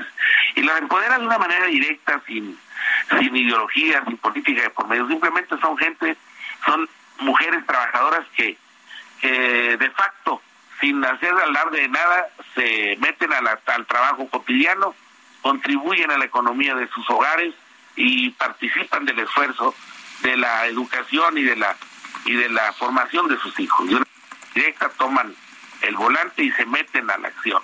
Eso es, esas son las pequeñas comerciantes. Y en el caso de del abasto, pues qué decir, de, el, pequeño comercio juega muchas veces un papel de banca social porque apoya a aquellas familias que no son pocas ya, que se ven en dificultades y que no tienen el dinero que al momento en que lo requieren para consumir. Entonces, ¿qué ocurre acá? Que la gente viene y te pide apoyo y el pequeño comercio se lo da, le da créditos cortos, blandos, semanales si tú quieres, o, o de 10 días, pero finalmente lo saca del apuro, la gente se lleva los víveres, come y luego paga. Esta banca social, sin hacer tampoco tanto alarde ni tanta eh, política ni cosas así, eh, simplemente funciona y no de ahorita, de siempre. Y el, el, estamos, el pequeño comercio está ahí desde hace muchos años, desde antes de que llegaran los españoles, y es algo que nos caracteriza. Comerciar, y comerciar es algo más que comprar y vender, es, tejer, eh, fortalecer el tejido social, es hacer comunidad, y pues contentos de eso y, y listos para lo que venga, es por eso que se promovió esta iniciativa de celebrar al canal y darle al César lo que es del César y pues las cosas como son, ¿no? Muy bien. Eh, muchas gracias, Cuauhtémoc, por platicar con nosotros esta mañana. Muy buenos días. No, a ustedes, gracias a ustedes muy buenos días. Hasta luego. Creo que el comercio en pequeño es uh, yo, la expresión más importante de la actividad económica de nuestro país es importante que, que lo ten, tengamos en Oye, cuenta. y funciona muy bien y sigue funcionando, no ha desaparecido a pesar de que llegan los grandes almacenes y todo, sigue No, operando. Y funciona ¿eh? y funciona Sigue perfectamente operando. bien y funciona desde tiempos Sí. prehispánicos. Como ya nos decía Cuauhtémoc, no, sin ideologías ni nada, aquí se trabaja. Son las nueve con cuarenta y dos minutos. Vamos con Jorge Ramos, periodista de La Silla Rota. Participa en el Reto Actinver 2022, el evento de México más grande para formar inversionistas. Aprende finanzas personales de la mano de expertos y vive una experiencia única. Además, podrás ganar hasta 500 mil pesos. Regístrate en retoactinver.com y obtén 20% de descuento más una masterclass gratis. Hazlo ahora porque estos beneficios solo estarán disponibles hasta el 28 de agosto. Aprende, practica y gana con el Reto Actinver 2022. Los especiales de la silla rota. Jorge Ramos, adelante con tus especiales de La Silla Rota. Jorge Ramos, ¿nos escuchas? Vamos a ver. A ver, ya estamos aquí, este, buscando a ver qué hicimos mal. bueno, está Jorge Ramos, eh, La Silla Rota, una publicación por internet que, pues, que tiene, tiene, ha tenido una serie de éxitos periodísticos y ya lo tenemos en la línea telefónica. Jorge Ramos, adelante. ¿Qué tal, Sergio? Muy buenos días, Lupita, auditorio. Pues ustedes recordarán el auditorio que hasta junio pasado les dimos a conocer algunos reportajes de la silla rota que daban cuenta que alguien en el gobierno federal había comprado una camioneta blindada. Después nos dimos cuenta que era la secretaria de la Función Pública, eh, la ex secretaria de la Función Pública, Irmeréndira Sandoval, quien había adquirido ese vehículo que, bueno, pues contrasta con la ley de seguridad republicana que ha impuesto el presidente de la dicen, eh, pronto, uno ve que llegan muchas camionetas y todas ellas blindadas. Pues nos dimos a la tarea de investigar en aquella rota y encontramos que es Sergio, pues eh, los eh, funcionarios son con los antiguos vehículos blindados que heredaron de administraciones anteriores, es decir, de la administración del expresidente Enrique Peña Nieto. Hay al menos 30 contratos con este tema. El denominador común es que en la mayoría de los casos es la Secretaría de Hacienda quien aprobó los recursos para estos gastos. Así que los invitamos a que le den una visitada a www.laciarrota.com y se enteren de que, bueno, pues los autos la 4T, no le hizo fuchi, aunque sean del pasado. Muy bien, pues Jorge, muchas gracias, muy buenos días. Gracias a Jorge Ramos por su participación en los especiales de La Silla Rota. Y ya son las nueve de la mañana con 45 minutos.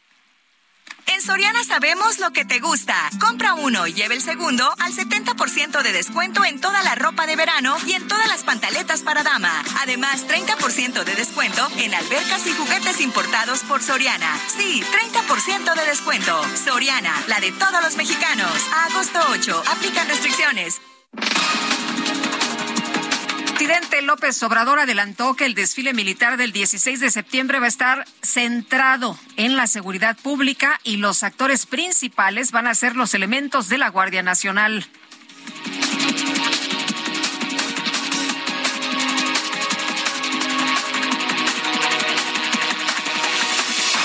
Les adelanto que el día 16, completamente, el día 16 de septiembre, el desfile militar va a ser predominantemente orientado a la seguridad pública. Bueno, y por otro lado, el presidente confirmó que va a presentar una reforma constitucional para que la Guardia Nacional se incorpore a la Secretaría de la Defensa Nacional. Dijo que si no se aprueba, se va a realizar este cambio a través de un acuerdo presidencial. Lo que quiero es que quede establecido constitucionalmente para que no le den marcha atrás, porque lo que dejemos sin reforma constitucional, pues va a permanecer, pero si llevan a cabo una reforma constitucional, y lo que no quiero en el caso de la Guardia Nacional es que pase lo mismo que sucedió con la Policía Federal Preventiva. El ejército de Rusia acusó a las fuerzas ucranianas de ser responsables del bombardeo en la central nuclear de Zaporilla. Advirtió que esta acción podría tener consecuencias catastróficas. Y el gobierno de Taiwán condenó con firmeza la decisión de China de extender sus maniobras militares aumentando las tensiones en la región.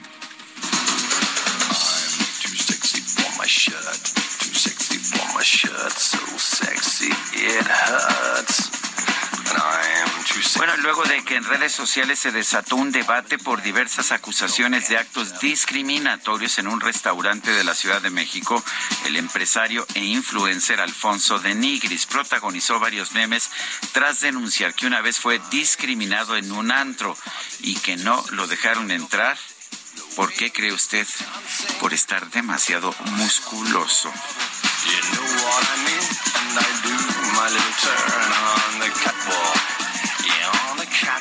Soriana sabemos lo que te gusta. Lavadora Whirlpool de 16 kilos a solo 8,499 pesos. Y freidora de aire Black Decker de 3.5 litros o RCA de 2 litros a solo 999 pesos cada una.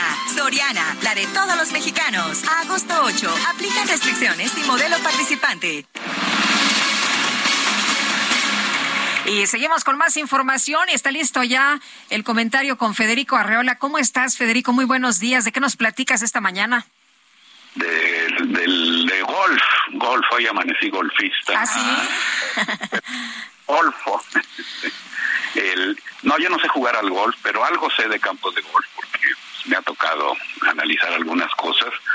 Eh, yo soy el admirador número uno de la revista Proceso, este, siempre lo he sido, desde que nació la leía yo con mucho entusiasmo, la sigo leyendo, pero creo que ayer confundieron el pleito personal o el pleito por quién sabe qué razones con el periodismo. Se nota, bueno, no es, es evidente, no se llevan bien sus editores con, con el empresario Ricardo Salinas Pliego, ahí hay demandas por daño moral de por medio, en fin, que los editores de proceso, pienso yo, deberían dejar que, se resuelvan en tribunales y ya. Y, y como están enojados y como me dice alguien que me habló, proceso no se va a dejar amedrentar, pues, este, ahora eh, hay hasta machismo ahí. Eh, le hicieron un pequeño escándalo muy injustificado y muy injusto a Salinas Pliego, a quien pues prácticamente todos los periodistas de México hemos criticado por alguna razón. Le hicieron un escándalo porque tiene una concesión de un campo de golf en Huatulco, Oaxaca, es un destino turístico, y la concesión se va a vencer y, y por lo visto por eso no quiere que se la renueven porque hoy hasta hoy en la mañanera le preguntaron al presidente López Obrador y le hacen un escándalo por, por algo que no, no tiene sentido, no es nota. El, yo no creo que Salinas Pliego haga ningún negocio con ese campo de golf, creo que le gana su afición por ese deporte. es demasiado gasto un campo de golf. si, si le quitan la concesión, Huatulco va a perder ese campo de golf porque ¿quién se va a hacer cargo? El gobierno no, no tiene recursos. Los hoteleros de ahí supongo que tampoco porque su hotelería no es la mejor de México y no están sobrados de recursos. El, el, un campo de golf es negocio solo si el propietario eh, construye casas alrededor y las vende. La operación del campo, o sea, rentarle a los jugadores para que entren y salgan ahí a, jugar, eso no es negocio. Yo creo que si Salinas Pliego lo hace es porque le gusta, por, por ganas de servir. en proceso dicen que los hoteleros se quejan porque Salinas Pliego, un torneo de golf importante que él patrocina, sobre el que tiene derechos importante a nivel mundial, pues se lo llevó a Puerto Vallarta y no a Huatulco. Bueno, pues la razón es obvia, sería estaría loco y no lo está Salinas Pliego si se lo hubiese llevado a Huatulco. No hay ni vuelos, ni capacidad, capacidad hotelera suficiente, ni de calidad en Puerto Vallarta, más bien en Nuevo Vallarta Nuevo Nayarita, ahora sí la hay. El, eh, dicen en proceso que que por qué un campo de golf en una época de, tan grave sequía. Bueno, creo que no es el caso de Huatulco y si a esas vamos, pues pudieron haber hecho un reportaje sobre todos los campos de golf en México, ver cuáles están en zonas secas. En Monterrey hay algunos y no se les ha cuestionado, más que en redes sociales. Valdría la pena un reportaje sobre todos los campos de golf, este, si usan agua del mar y la desalinizan, si usan agua potable, si tienen otro tipo de sistemas, si hay abundancia de agua, que yo pensaría que en Huatulco la hay, creo que creo que este campo se alimenta de un río antes de llegar al mar, es agua que como quiera este se va a ir, este el, agua de los campos de gol Monterrey, pues este no sé de dónde la saquen ni qué tratamiento le den ni, ni nada, son concesiones de, de pozos ahí que que si se cumple lo que dijo López Obrador se las quitarán. Bueno, también están los clubes hípicos, gastan muchísima agua. Eh, yo invitaría al proceso a, no llevar sus pleitos, este, porque evidentemente es pleito al, periodismo.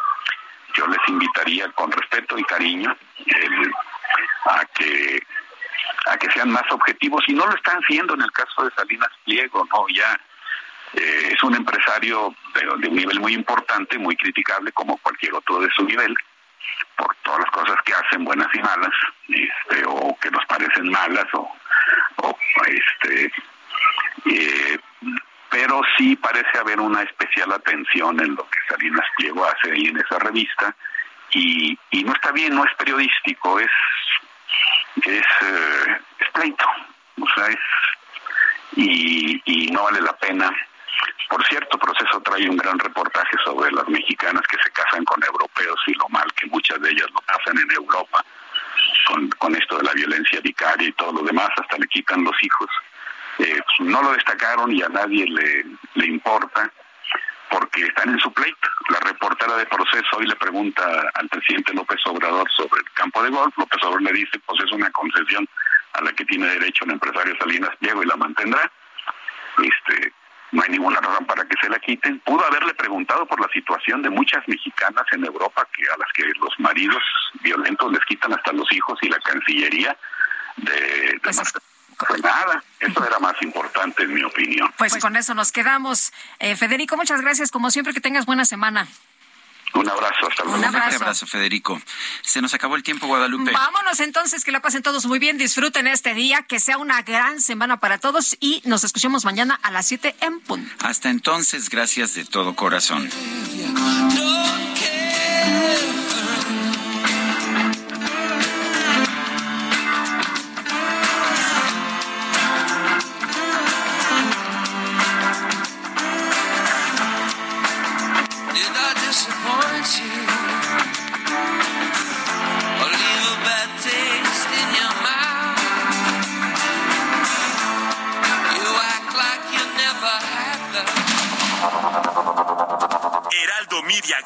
Presentó Sergio Sarmiento y Lupita Juárez.